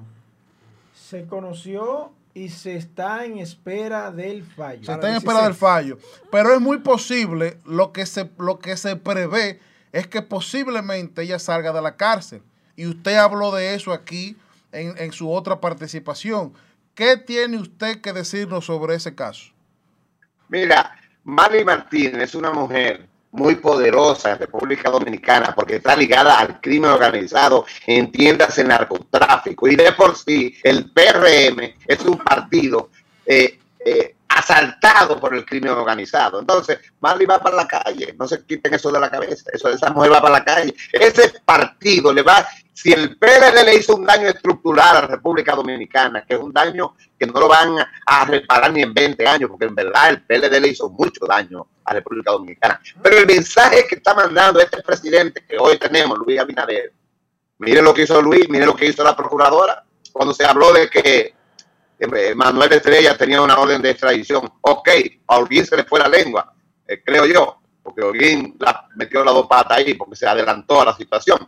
Pero lo que la procuradora tenía que salir a decir no era en defensa de Manuel Estrella. Lo que la procuradora tenía que salir era decir, ok, él no tiene orden de extradición por ahora, pero mañana va a ser arrestado porque él está en el caso de Marcelo Debret, donde se hay un lavado de dinero de 26 mil millones de dólares. Y Marcelo Debrecht es un testigo federal de los Estados Unidos y lo calificó a él como segundo en el expediente y a Danilo Medina como tercero en el expediente. Y, y, Ahora, eso debió decir la procuradora. Y el presidente de la República, Luis Abinader, en vez de irse a cenar con un bandido, con un hombre señalado, un expediente tan terrible como el de Odebrecht, eh, a darle el mensaje al pueblo equivocado de que él apoya a esos bandidos del, del, de Odebrecht, el presidente, en vez de hacer eso, debió de irse, se va a rezar, porque yo creo que ese mensaje de Luis Abinader es equivocado. y, y- y usted tiene, ¿Y usted sabe quién es el empresario pedido en extradición?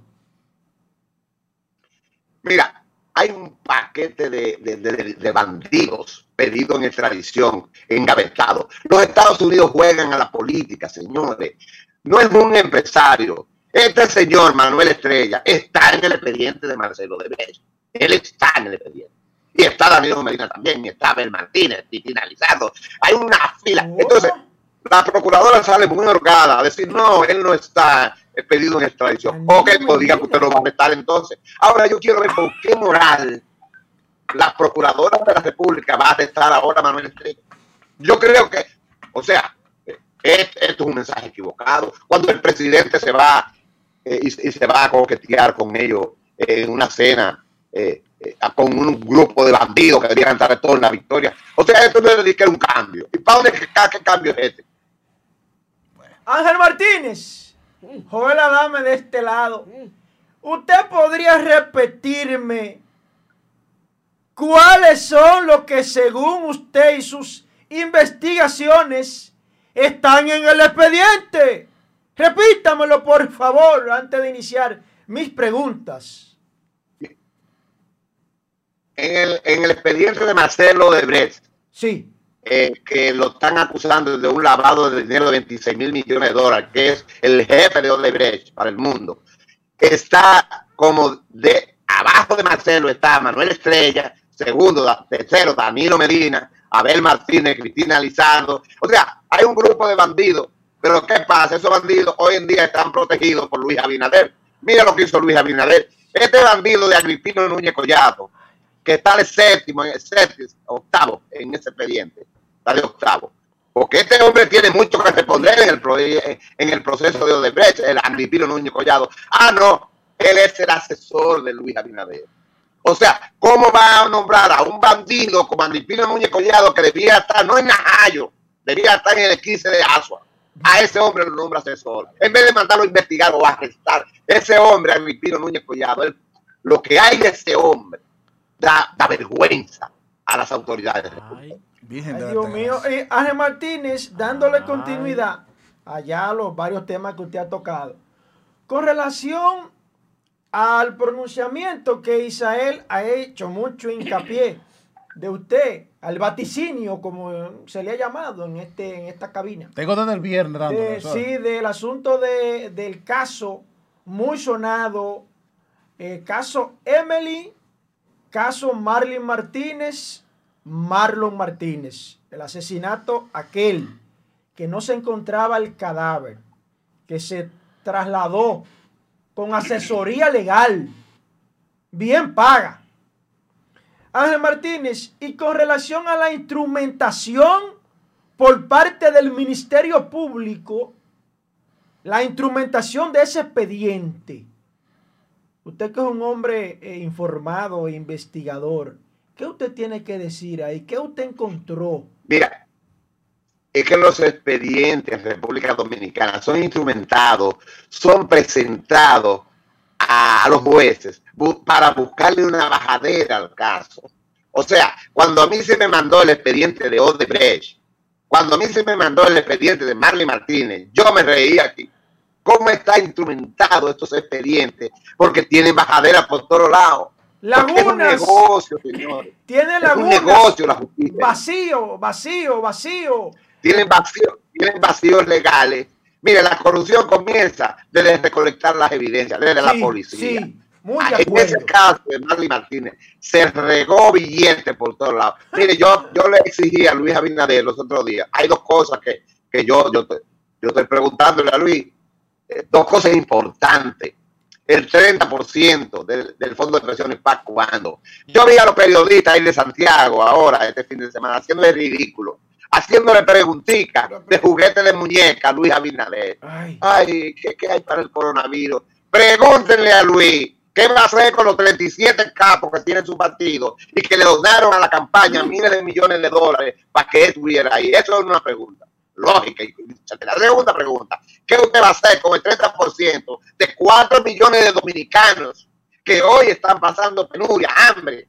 ¿Me entiende? Y no tienen ni con qué comer y usted, con sus ahorros ahí, usted deja Ah. a Héctor Valdés Albizu en el Banco Central. Un hombre que yo voy a hablar de él esta noche, voy a hablar de, él, de- de ese hombre. Voy a hablar de, de una investigación. Ese hombre, ni nadie se atreve a tocarlo allá, ni la prensa, ni nadie. Y a Luis Abinader no se le están haciendo las preguntas indicadas, se le están haciendo preguntas de muñeca. Ángel, ya para culminar y que entre Fernando, nuestro colega.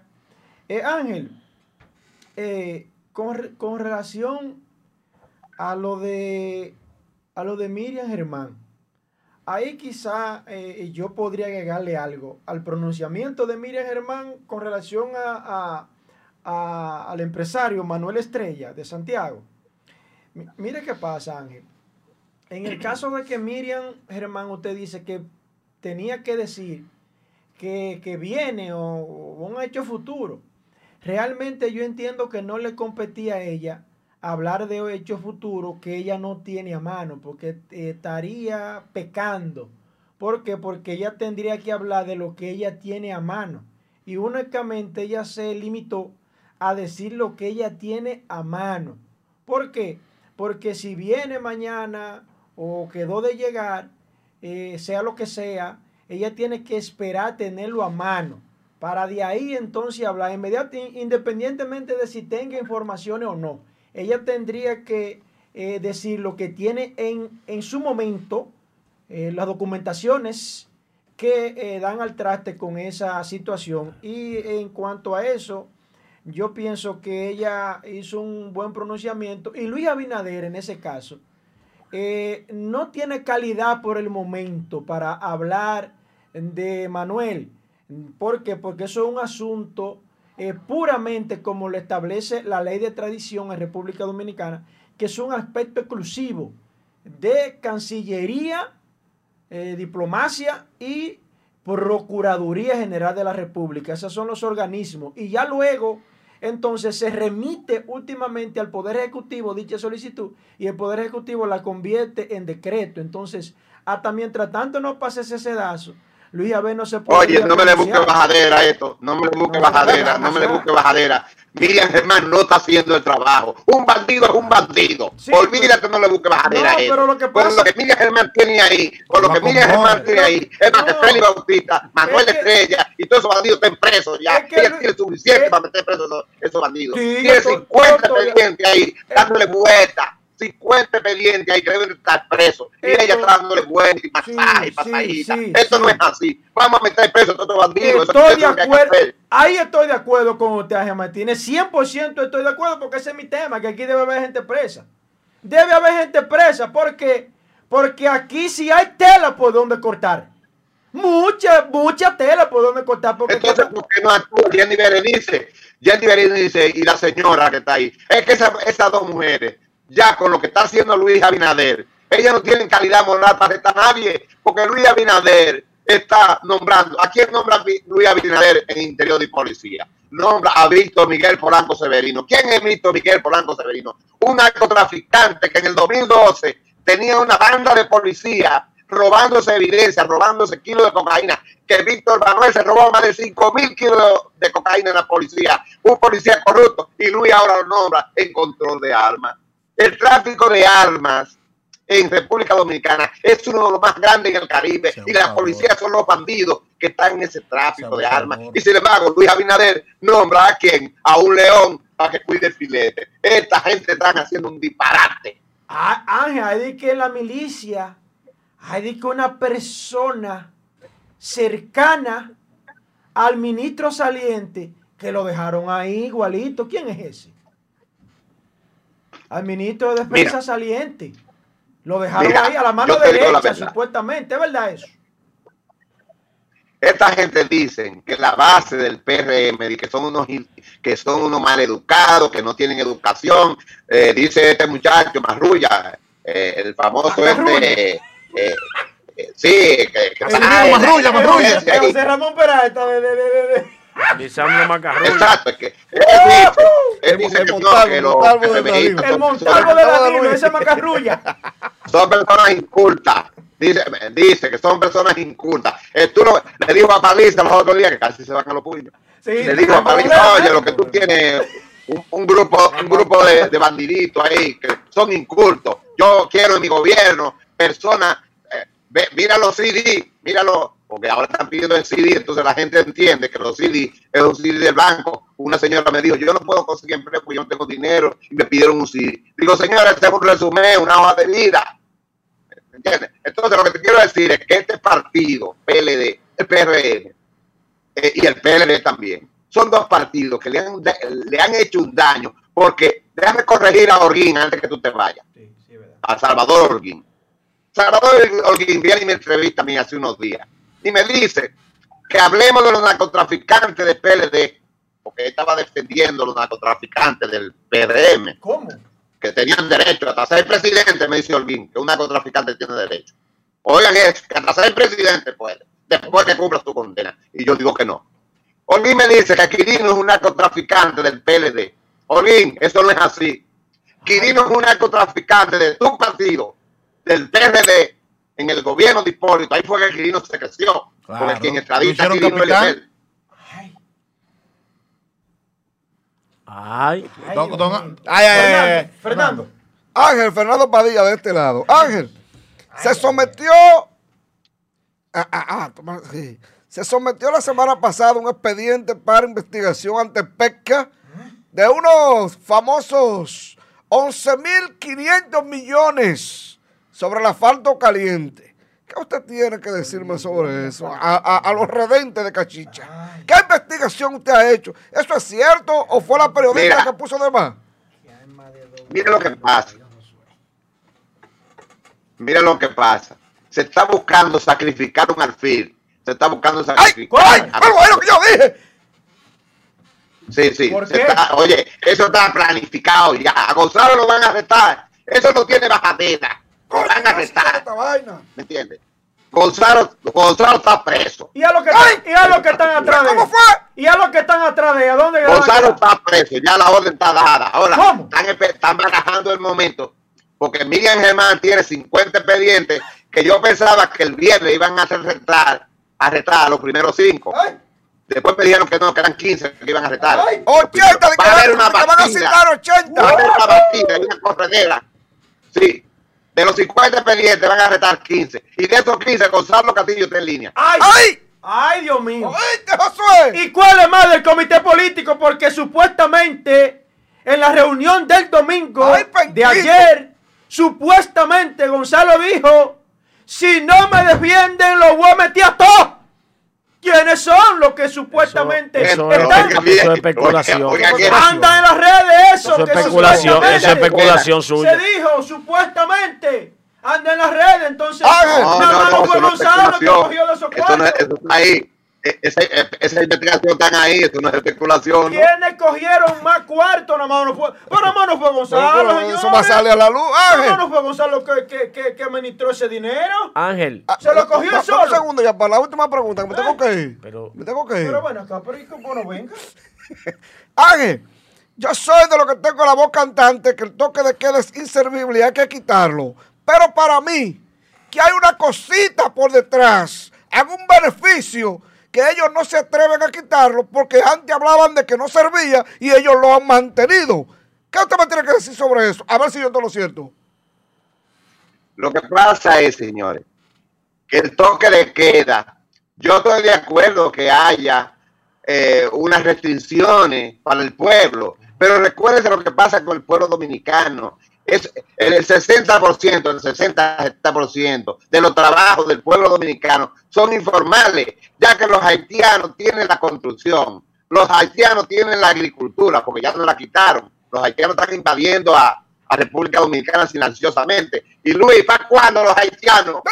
Esto me tiene también incómodo a mí. Entonces, como son informales los, los trabajos, yo estoy de acuerdo que, es, que sí, que se hagan restricciones, que se use la mascarilla y que, y que se luche contra esta pandemia terrible que hay ahora mismo. Pero que esta gente, eh, mire esa muestra que da Luis Abinader, esa gran cena con esto que está pasando. Y no, no la cena que dio, sino con quién la da. Que son bandidos que debieran estar en la cárcel purgando eh, condena por sus delitos. Eso de que, que Miriam Germán no tiene evidencia. Miriam Germán tiene 50 expedientes listos ahí que deben salir con la guardia y la policía a agarrar a todos estos bandidos. Y usted va a ver cómo le aumentan a la policía, porque ahí hay plata. Mire, Francisco Javier, ¿qué hace ese hombre en la calle? El ex turismo. Ese hombre debe estar en una mamorra allá en la Victoria, donde yo he ido ya. Josué. Miren, José, estos, muchachos, quiero hablar. Lo de, lo de- a Josué le dio un estos, vertigazo. estos muchachos eh, son muy amenos. Ellos se creen que porque usted está haciendo alusión a compañeros del Partido de la Liberación Dominicana, a mí eso me tiene aludido. Pero de hecho de PRM. Yo, ¿Y cuál es el problema? Ángel, no le haga caso a este tema porque este tema aquí en la cabina está dividido en uno que se tapa, que dice que no, pero sí, y en uno que, que dice que sí, que sí y que sí, que soy yo. O sea, yo no tengo miedo, ni me escondo, yo soy del PLD. Ahora, cualquier PLDista, PLD cualquier PLDista que tenga una situación legal o un problema, que vaya al trate con la justicia, debe dar la cara y debe ser citado y debe ser responsable. Ahora, usted ve cómo está él gozando cuando usted ha mencionado los compañeros del PLD. Pero cada vez que usted menciona a Luis Abinader, se desespera y quiere hacerle una pregunta para llevarlo a usted para lo hondo. Porque se pone loco, se pone loco, se desespera desde que le pisan el callo. problema es. ¿Puedo hacer una pregunta, don Há- há- hágasela. Don Ángel, don Ángel, mire. por qué que Josué. Mire, yo, yo quiero que usted nos dé una lo primicia. Oiga, yo quiero que don Ángel nos dé una primicia. Atención cachicha y atención país. Hace dos semanas Ricardo Nieves en su programa indicó que ya aquí en el país había un- una orden, una solicitud de extradición de un empresario del Cibao muy importante, del cual se ha especulado que es Manuel Estrella. Pero ahora mismo están diciendo que no es tanto el sector constru- del sector construcción que él construye, pero que también está ligado como a los juegos de azar.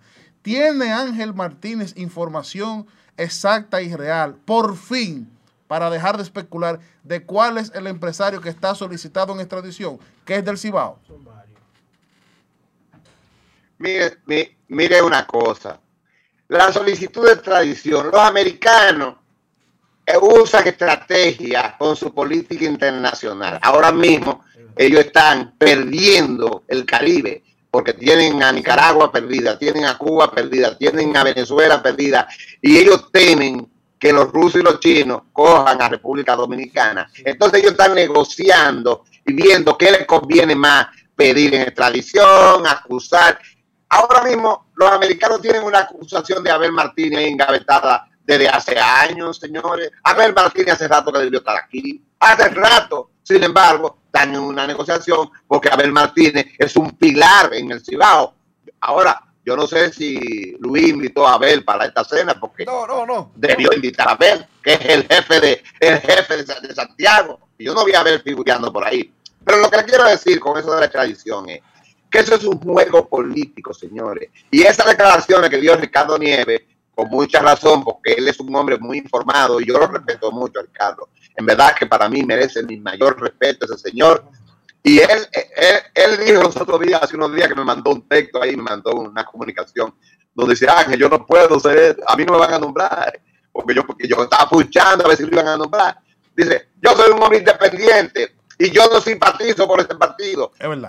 Que, que, que Miriam Germán que es independiente. Señores, eso está claro que esta mujer recibe línea del Palacio Nacional. O sea, miren, con el problema de la extradición, si ustedes van a pensar en Manuel Estrella, que es un hombre que está marcado por el, caso de Brecht, está marcado. Abel Martínez está marcado. Cristina Lizardo está marcado. Ahora esa gente, los americanos, están negociando a ver dónde ponen esa gente, porque tienen a Marcelo Lebrecht ya en la mano. Ya Marcelo Lebrecht está testificando a favor Estados Unidos. Y los Estados Unidos que le importa la información. A ellos no les importa República Dominicana, no les importa nada. O sea, el problema de la extradición, no se sorprenda con eso.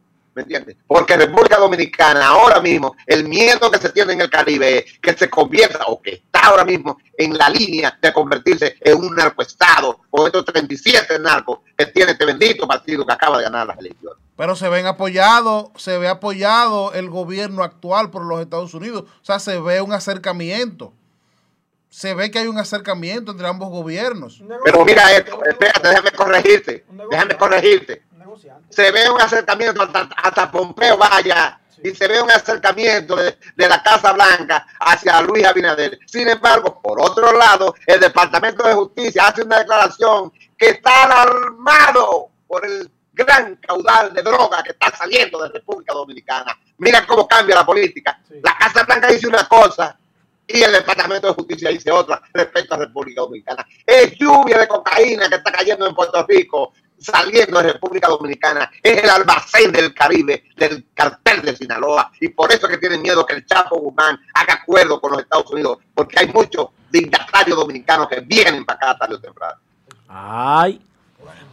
Bueno, mire, don Ángel, nosotros eh, analizando la política exterior y sabiendo que usted es una persona que está activo en ambos lugares, lleva la información de la República Dominicana como también a los Estados Unidos. Hemos visto que en los Estados Unidos también se cuecen habas y se hacen campañas sucias. Nosotros tenemos instaurado de que en política hay tres etapas. Está la etapa de la campaña normal, donde se va a los debates, se habla sobre las bonomías de ese plan de gobierno, se habla sobre cuáles son las soluciones que traería eh, un Biden eh, como presidente o qué mantendría Donald Trump como presidente si se reelige. Pero viendo que los cuartos de guerra, cuando ven que la situación se está complicando, actúan en campaña sucia.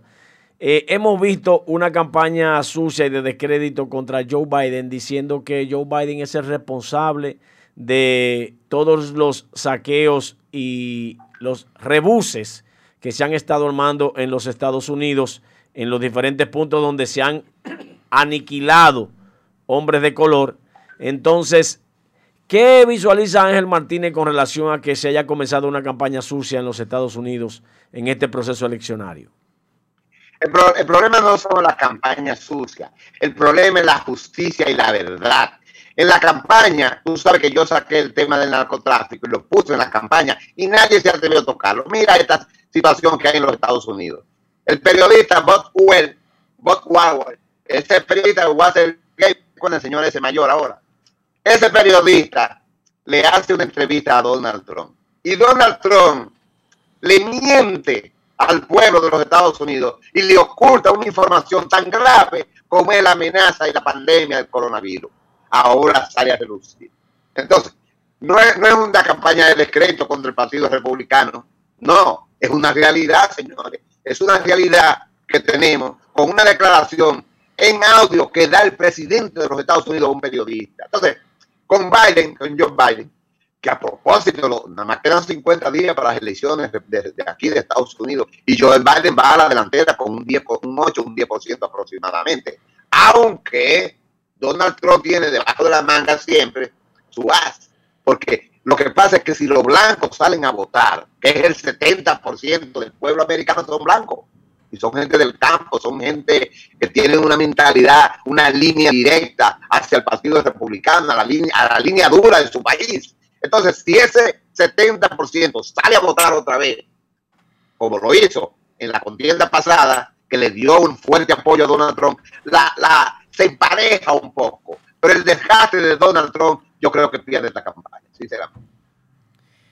Bueno, ahí, ahí está la parte de, de lo que es la política norteamericana. Nosotros No se quede mudo, no se quede mudo, vamos arriba. Nosotros, vamos nosotros arriba. siempre, nosotros siempre nos fijamos de, de- de esa, de esa política internacional y, y teníamos hoy como tema eso y queríamos que usted, que es acucioso, no, nos diera esa pincelada y Sí, estamos... pero lo veo, lo veo a ustedes, lo veo a es ustedes, que lo veo a ustedes como muchachitos de escuela. Hace yo falta te el miro hombre, que están yo mudos, lo- ciegos, yo dejando. Vamos, Don vamos, vamos al Ángel. mambo, vamos Yo Don Ángel, ellos, que ellos mire, lo que pasa es que Joel Adame lo que quiere es que lo llevemos a usted No, a no. la primicia que usted tiene para este programa, Yo- pero ya usted la dio. Yo lo estoy dejando, Ángel. Usted Yo- acaba de decir, Ángel.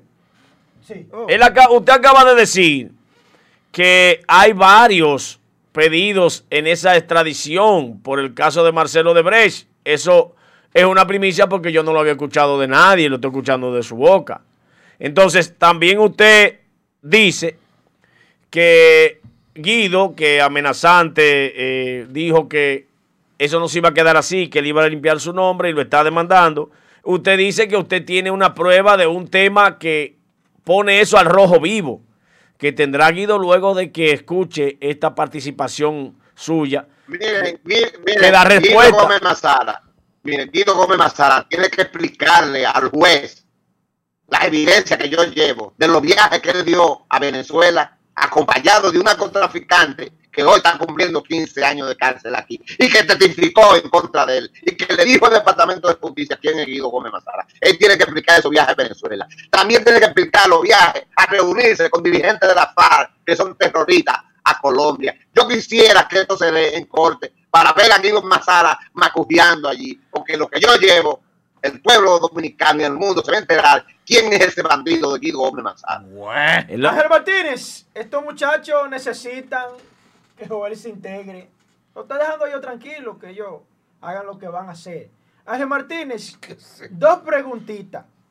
Ángel Martínez, con relación al caso de Brecht en República Dominicana, ¿cuál es su aporte bajo su investigación? Porque supuestamente se está diciendo de que República Dominicana no visitó a Brasil a buscar los documentos necesarios y hizo una especie de coordinación laboral con los fiscales de Brasil que sí tienen conocimiento de cómo es el modo operandi, cómo es la estrategia piramidal de soborno. Y con relación a ese mismo caso, se dice que de ese acuerdo, que me gustaría que usted hable de ese acuerdo que se hizo República Dominicana vía Ministerio Público con Odebrecht, donde supuestamente hay 92 millones de dólares involucrados de indemnización y que hasta ahora supuestamente se han entregado 30 y que no se han entregado los otros 62.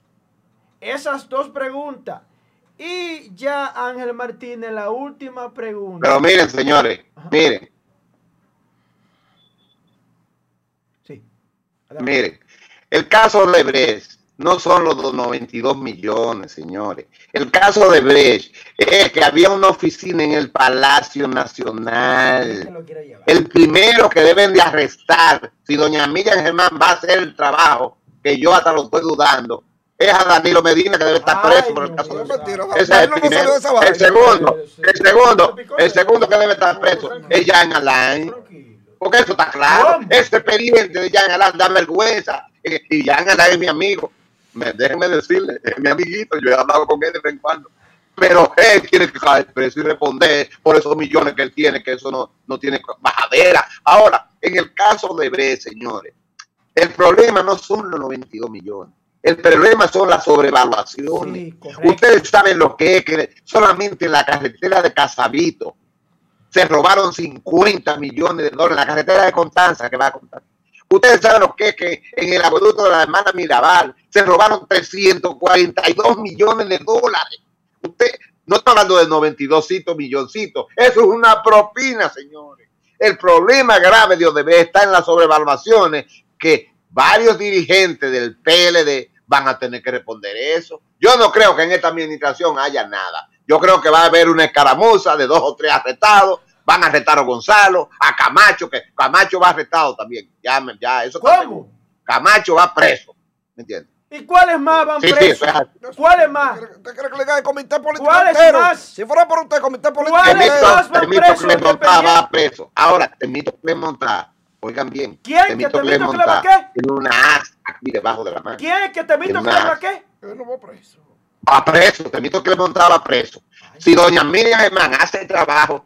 Ahora el problema es que Temito Clemente está en la misma posición que Gonzalo. Temito Clemente dice, si me llevan a mí, él lo dijo, él lo dijo después cuando cayó preso, o me sacan de aquí o hablo. O, hablo. o sea, y de una vez lo sacaron. Ahora, estaba es lo mismo que dijo Gonzalo. Miren, señores, esos bandidos del PLD esos bandidos del PLD están en una posición que si a, si a mí no me van a poner allá, ni a Ricardo Nieves tampoco, en una posición.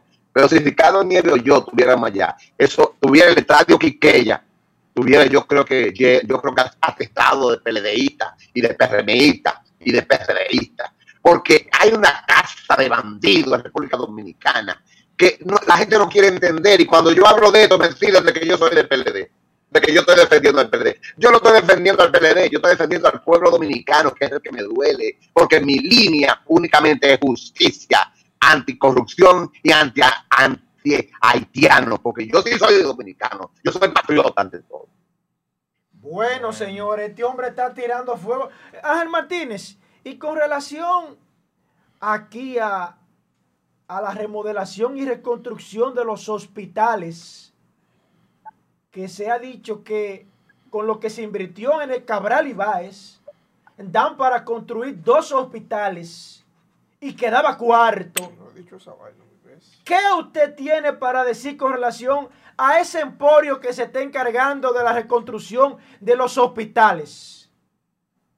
Es que miren, señores, miren, la construcción de escuelas ya y la construcción de hospitales, la eso es una mafia.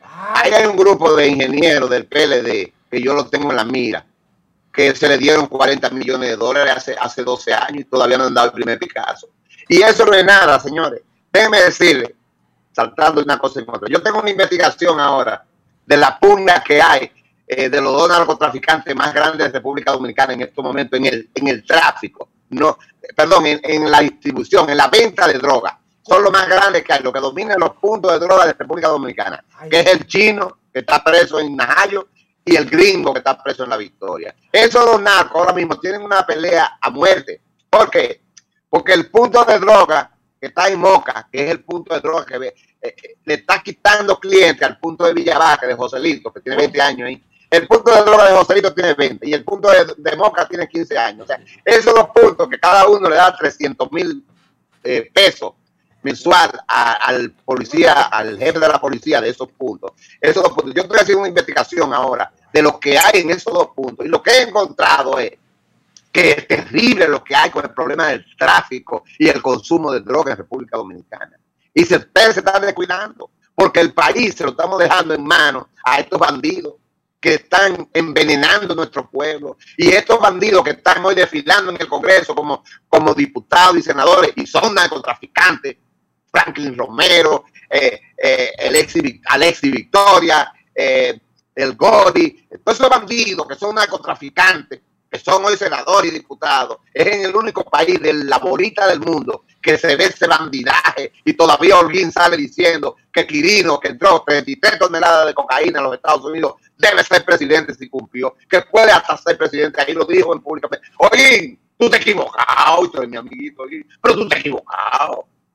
Ángel Martínez, ¿a qué se debe ahora en este último momento que las informaciones centrales de la computadora se están perdiendo, se, se la están llevando? ¿A qué se debe eso? ¿Qué usted cree que hay? ¿A qué se de debe? ¿A qué se debe? Sí. Más sencillo a qué se debe que Miriam Germán y Jenny Berenice son una figura decorativa. A eso se debe. Porque esa mujer del PLD que sacó, que desapareció los, los discos duros y todos esos bandidos del PLD que están sacando los discos duros, ¿qué tiene que hacer Miriam Germán? Y, y- no hay que abrir una investigación, digo una cosa. no hay que abrir ninguna investigación.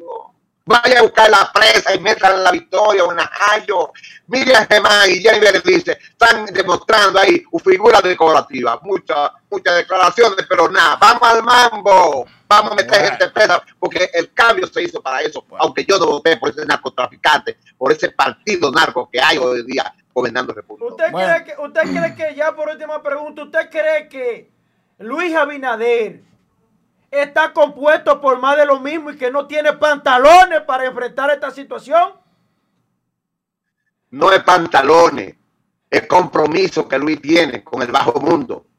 Miren, miren lo que hizo en, en Asua.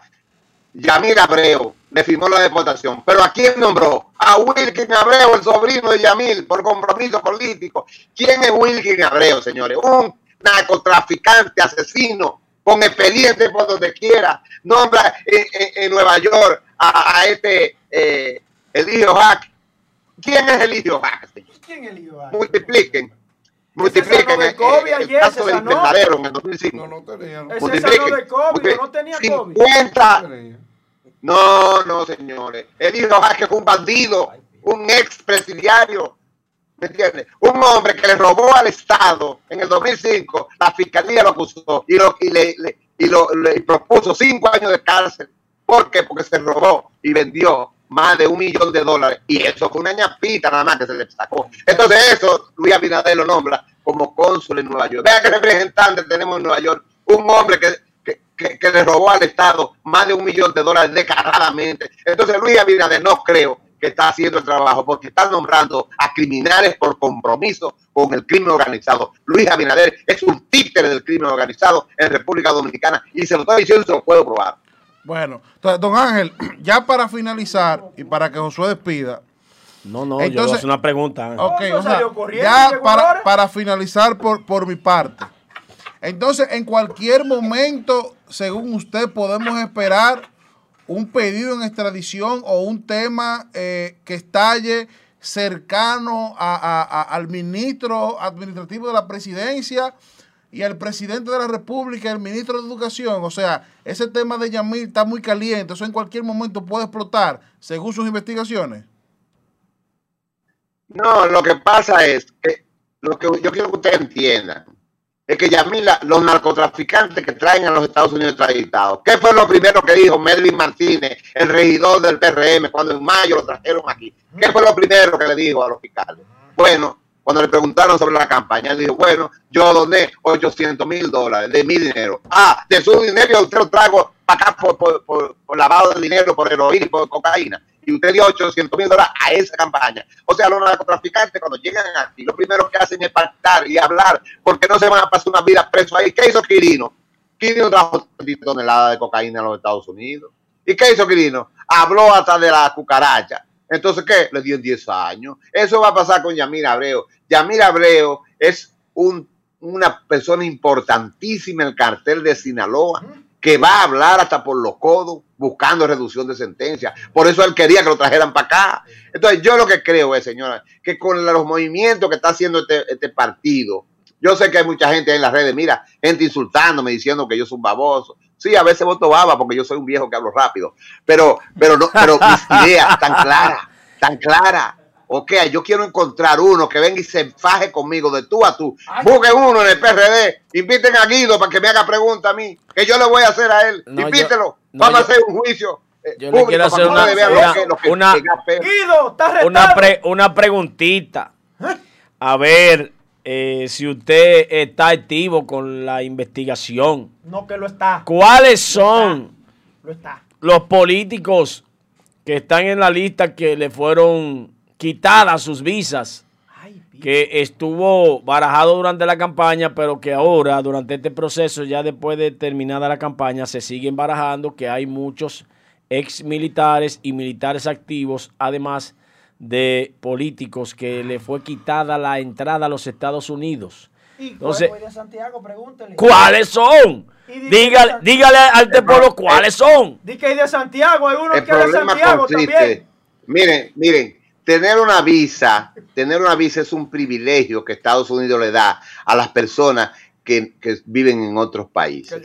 Quitarle la visa es algo simbólico, es algo como te quito la visa para porque tú no eres una persona eh, que eres digno de entrar a mi país. O sea, el quitar la visa es nada. Los Estados Unidos, déjeme decirle, la política que tiene Estados Unidos contra las drogas no es algo correcto, no es, no es algo que va hacia atacar el mal. Los Estados Unidos usan una demagogia con el combate a la droga, que es algo histórico.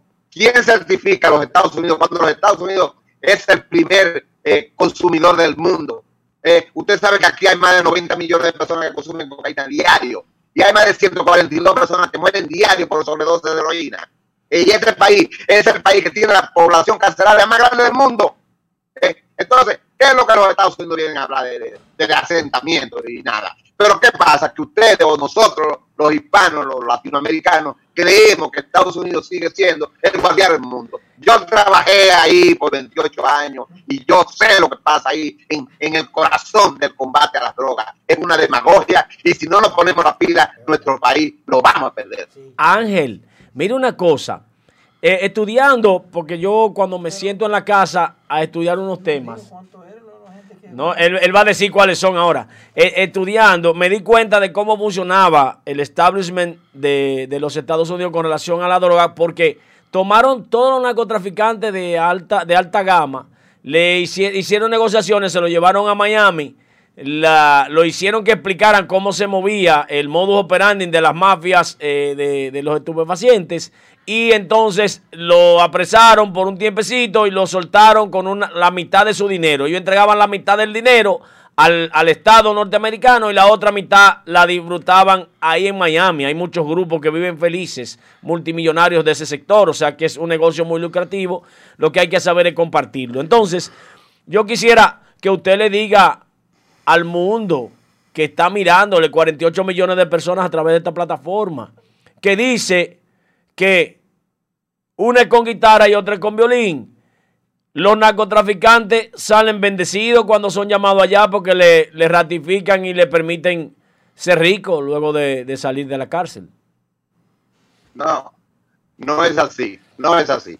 Los narcotraficantes aquí no es como en República Dominicana. Vamos a poner el caso de Franklin Romero, que Olguín está diciendo ahí que Franklin Romero debe ser, debe ser un senador, que es un hombre, que es un hombre prestigioso, porque ya está por el camino correcto. Franklin Romero. Lo acusan de narcotráfico, de lavado de dinero, de tráfico de heroína, y un paquete de cargos. Él hace un acuerdo con los Estados Unidos, tira para adelante a dos o tres capos, y los Estados Unidos le dicen, bueno, tú tienes opciones. ¿Quieres irte para tu país o te damos un parol? ¿Qué pasa? Un parol aquí, un narcotraficante cuando sale de la cárcel, le dan un parol de 10, 15, hasta 20 años. Y ese hombre es vigilado y tiene que presentarse todos los meses a, la, un departamento de, chequeo para ver si está consumiendo droga, para ver qué está haciendo. Y, y le, re- le revisan todos sus bienes porque no puede tener dinero, porque ¿de dónde lo sacó si es un narcotraficante? En República Dominicana es a la inversa. Un narcotraficante lo sacan de la cárcel aquí, lo deportan para allá, llega allá, y desde que llega al aeropuerto se engancha una pistola. Guape. Y está Don Gipete esperándolo. Ese hombre está harto de cuarto y vaya a tocar la puerta a todos los comerciantes. Porque el comercio, el empresariado dominicano está lleno de lavado de dinero. Entonces, esos narcos, ejemplo, Quirino, él fue allá a cobrar su cuarto. ¿Quién es Quirino hoy en día? un jaque indio con finca, con jipeta, con 100 hombres armados. O sea, y además están refiriendo lo que debe de ser presidente de la República. Entonces, lo que te quiero decir es que la diferencia es mucha. El narcotráfico en República Dominicana no tiene freno, porque no hay justicia, no hay ley, no hay orden. Ese es un país de bocado. Entonces, yo no creo que con estos narcos que llegaron al poder haya ninguna un bienestar para el país. El listado de los despojados de las visas.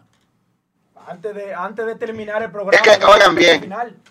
Eh, oigan bien, es que esto, esto es irrelevante, el problema de la visa. Esto es morbo. Que yo le diga aquí un listado de gente que no tiene visa. Eso no, no tiene mucha, mucha. eh, Lo que yo le voy a decir aquí es que el pueblo dominicano tiene que estar atento, que hay cuatro millones de seres humanos en República Dominicana que guardaron su dinerito para cuando estén viejitos, para cuando tengan emergencia, cuatro millones de gente, y hoy en día está pasando hambre, y este gobierno y el presidente del Banco Central no quiere darle su dinero, porque ese dinero no es de Luis Abinader, ese dinero no es del PRM, ese dinero no es del Banco de Reserva ni del Banco Central, ese dinero es de los dominicanos que trabajaron, sudaron y tienen sus ahorros para cuando ellos tengan problemas como el que tienen ahora con el coronavirus. Vamos por el 30%, el 30%, ¿para cuándo, Luis Abinader? Dios mío. Ese, ese dinero yo aquí establecí. ¿En qué estos bandidos políticos lo han invertido? El 80% de ese dinero, yo lo dije aquí, está invertido entre Hacienda, entre el Ministerio de Hacienda que el Banco Central. Ellos son los que se encargaron de robarnos nuestro dinero. Y los gobiernos, también este, apadrinado por este, Ay, lo usan para tapar hoyos y déficits fiscales que provocaron estos bandidos delincuentes políticos. El 80% lo tienen estos azarosos. El Banco Central y el Ministerio de Hacienda es que tienen esos cuartos robados. Y los bancos. De este país haciéndose ¿qué? millonarios con los cuartos de nosotros. ya, ya, ya, generando un impuesto, generando un impuesto, coño, de más de dos mil millones. Estos malditos bandidos. Y uno va a cobrar unos chelitos de una pensión y te ponen 80 trabas. Ve aquí, ve mañana, ven pasado, tráete este notario, tráete esto. Coño, lo grande hasta Dios lo ve. Eso es una mafia. Eso es una mafia. Eh, Y yo le digo al pueblo dominicano, a esos cuatro millones de dominicanos que hoy sufren, que hoy pasan hambre. A me han llamado madre de familia, señor Martínez, luche por el 30%, porque eso me arreglaría un problema. Miren, son cuatro millones de personas. Ahora, esos cuatro millones de personas en el 2024 se la van a cobrar a este partido que cree, que este partido cree que ellos son, no, se votó en contra de los bandidos del PLD para sacar el PLD de ahí, pero los que llegaron son tan bandidos como los bandidos que estábamos, cuidados un poco más. Los dos son dos partidos que no tienen norte ni tienen, han, han dañado la estructura de República Dominicana, porque si este gobierno se respetara, saliera en televisión nacional diciendo todo el que tenga problemas por narcotráfico está fuera del PRM, pero no se atreven porque el PRM está soportado por el crimen organizado. bueno, don Ángel, eh, para nosotros es un placer como siempre que usted venga a darnos primicia Encendió. a la mega plataforma. Le Usted, prendió fuego a sabe- esto aquí. Don Ángel. Bueno, Eh, usted de hecho sabe que este programa. Eso, don Ángel, mire, nosotros cuando usted llegó lo recibimos parado con aplauso. Pero después de todo eso que usted ha dicho, muchísimas gracias, bendiciones. Mire cómo lo vamos a recibir. todito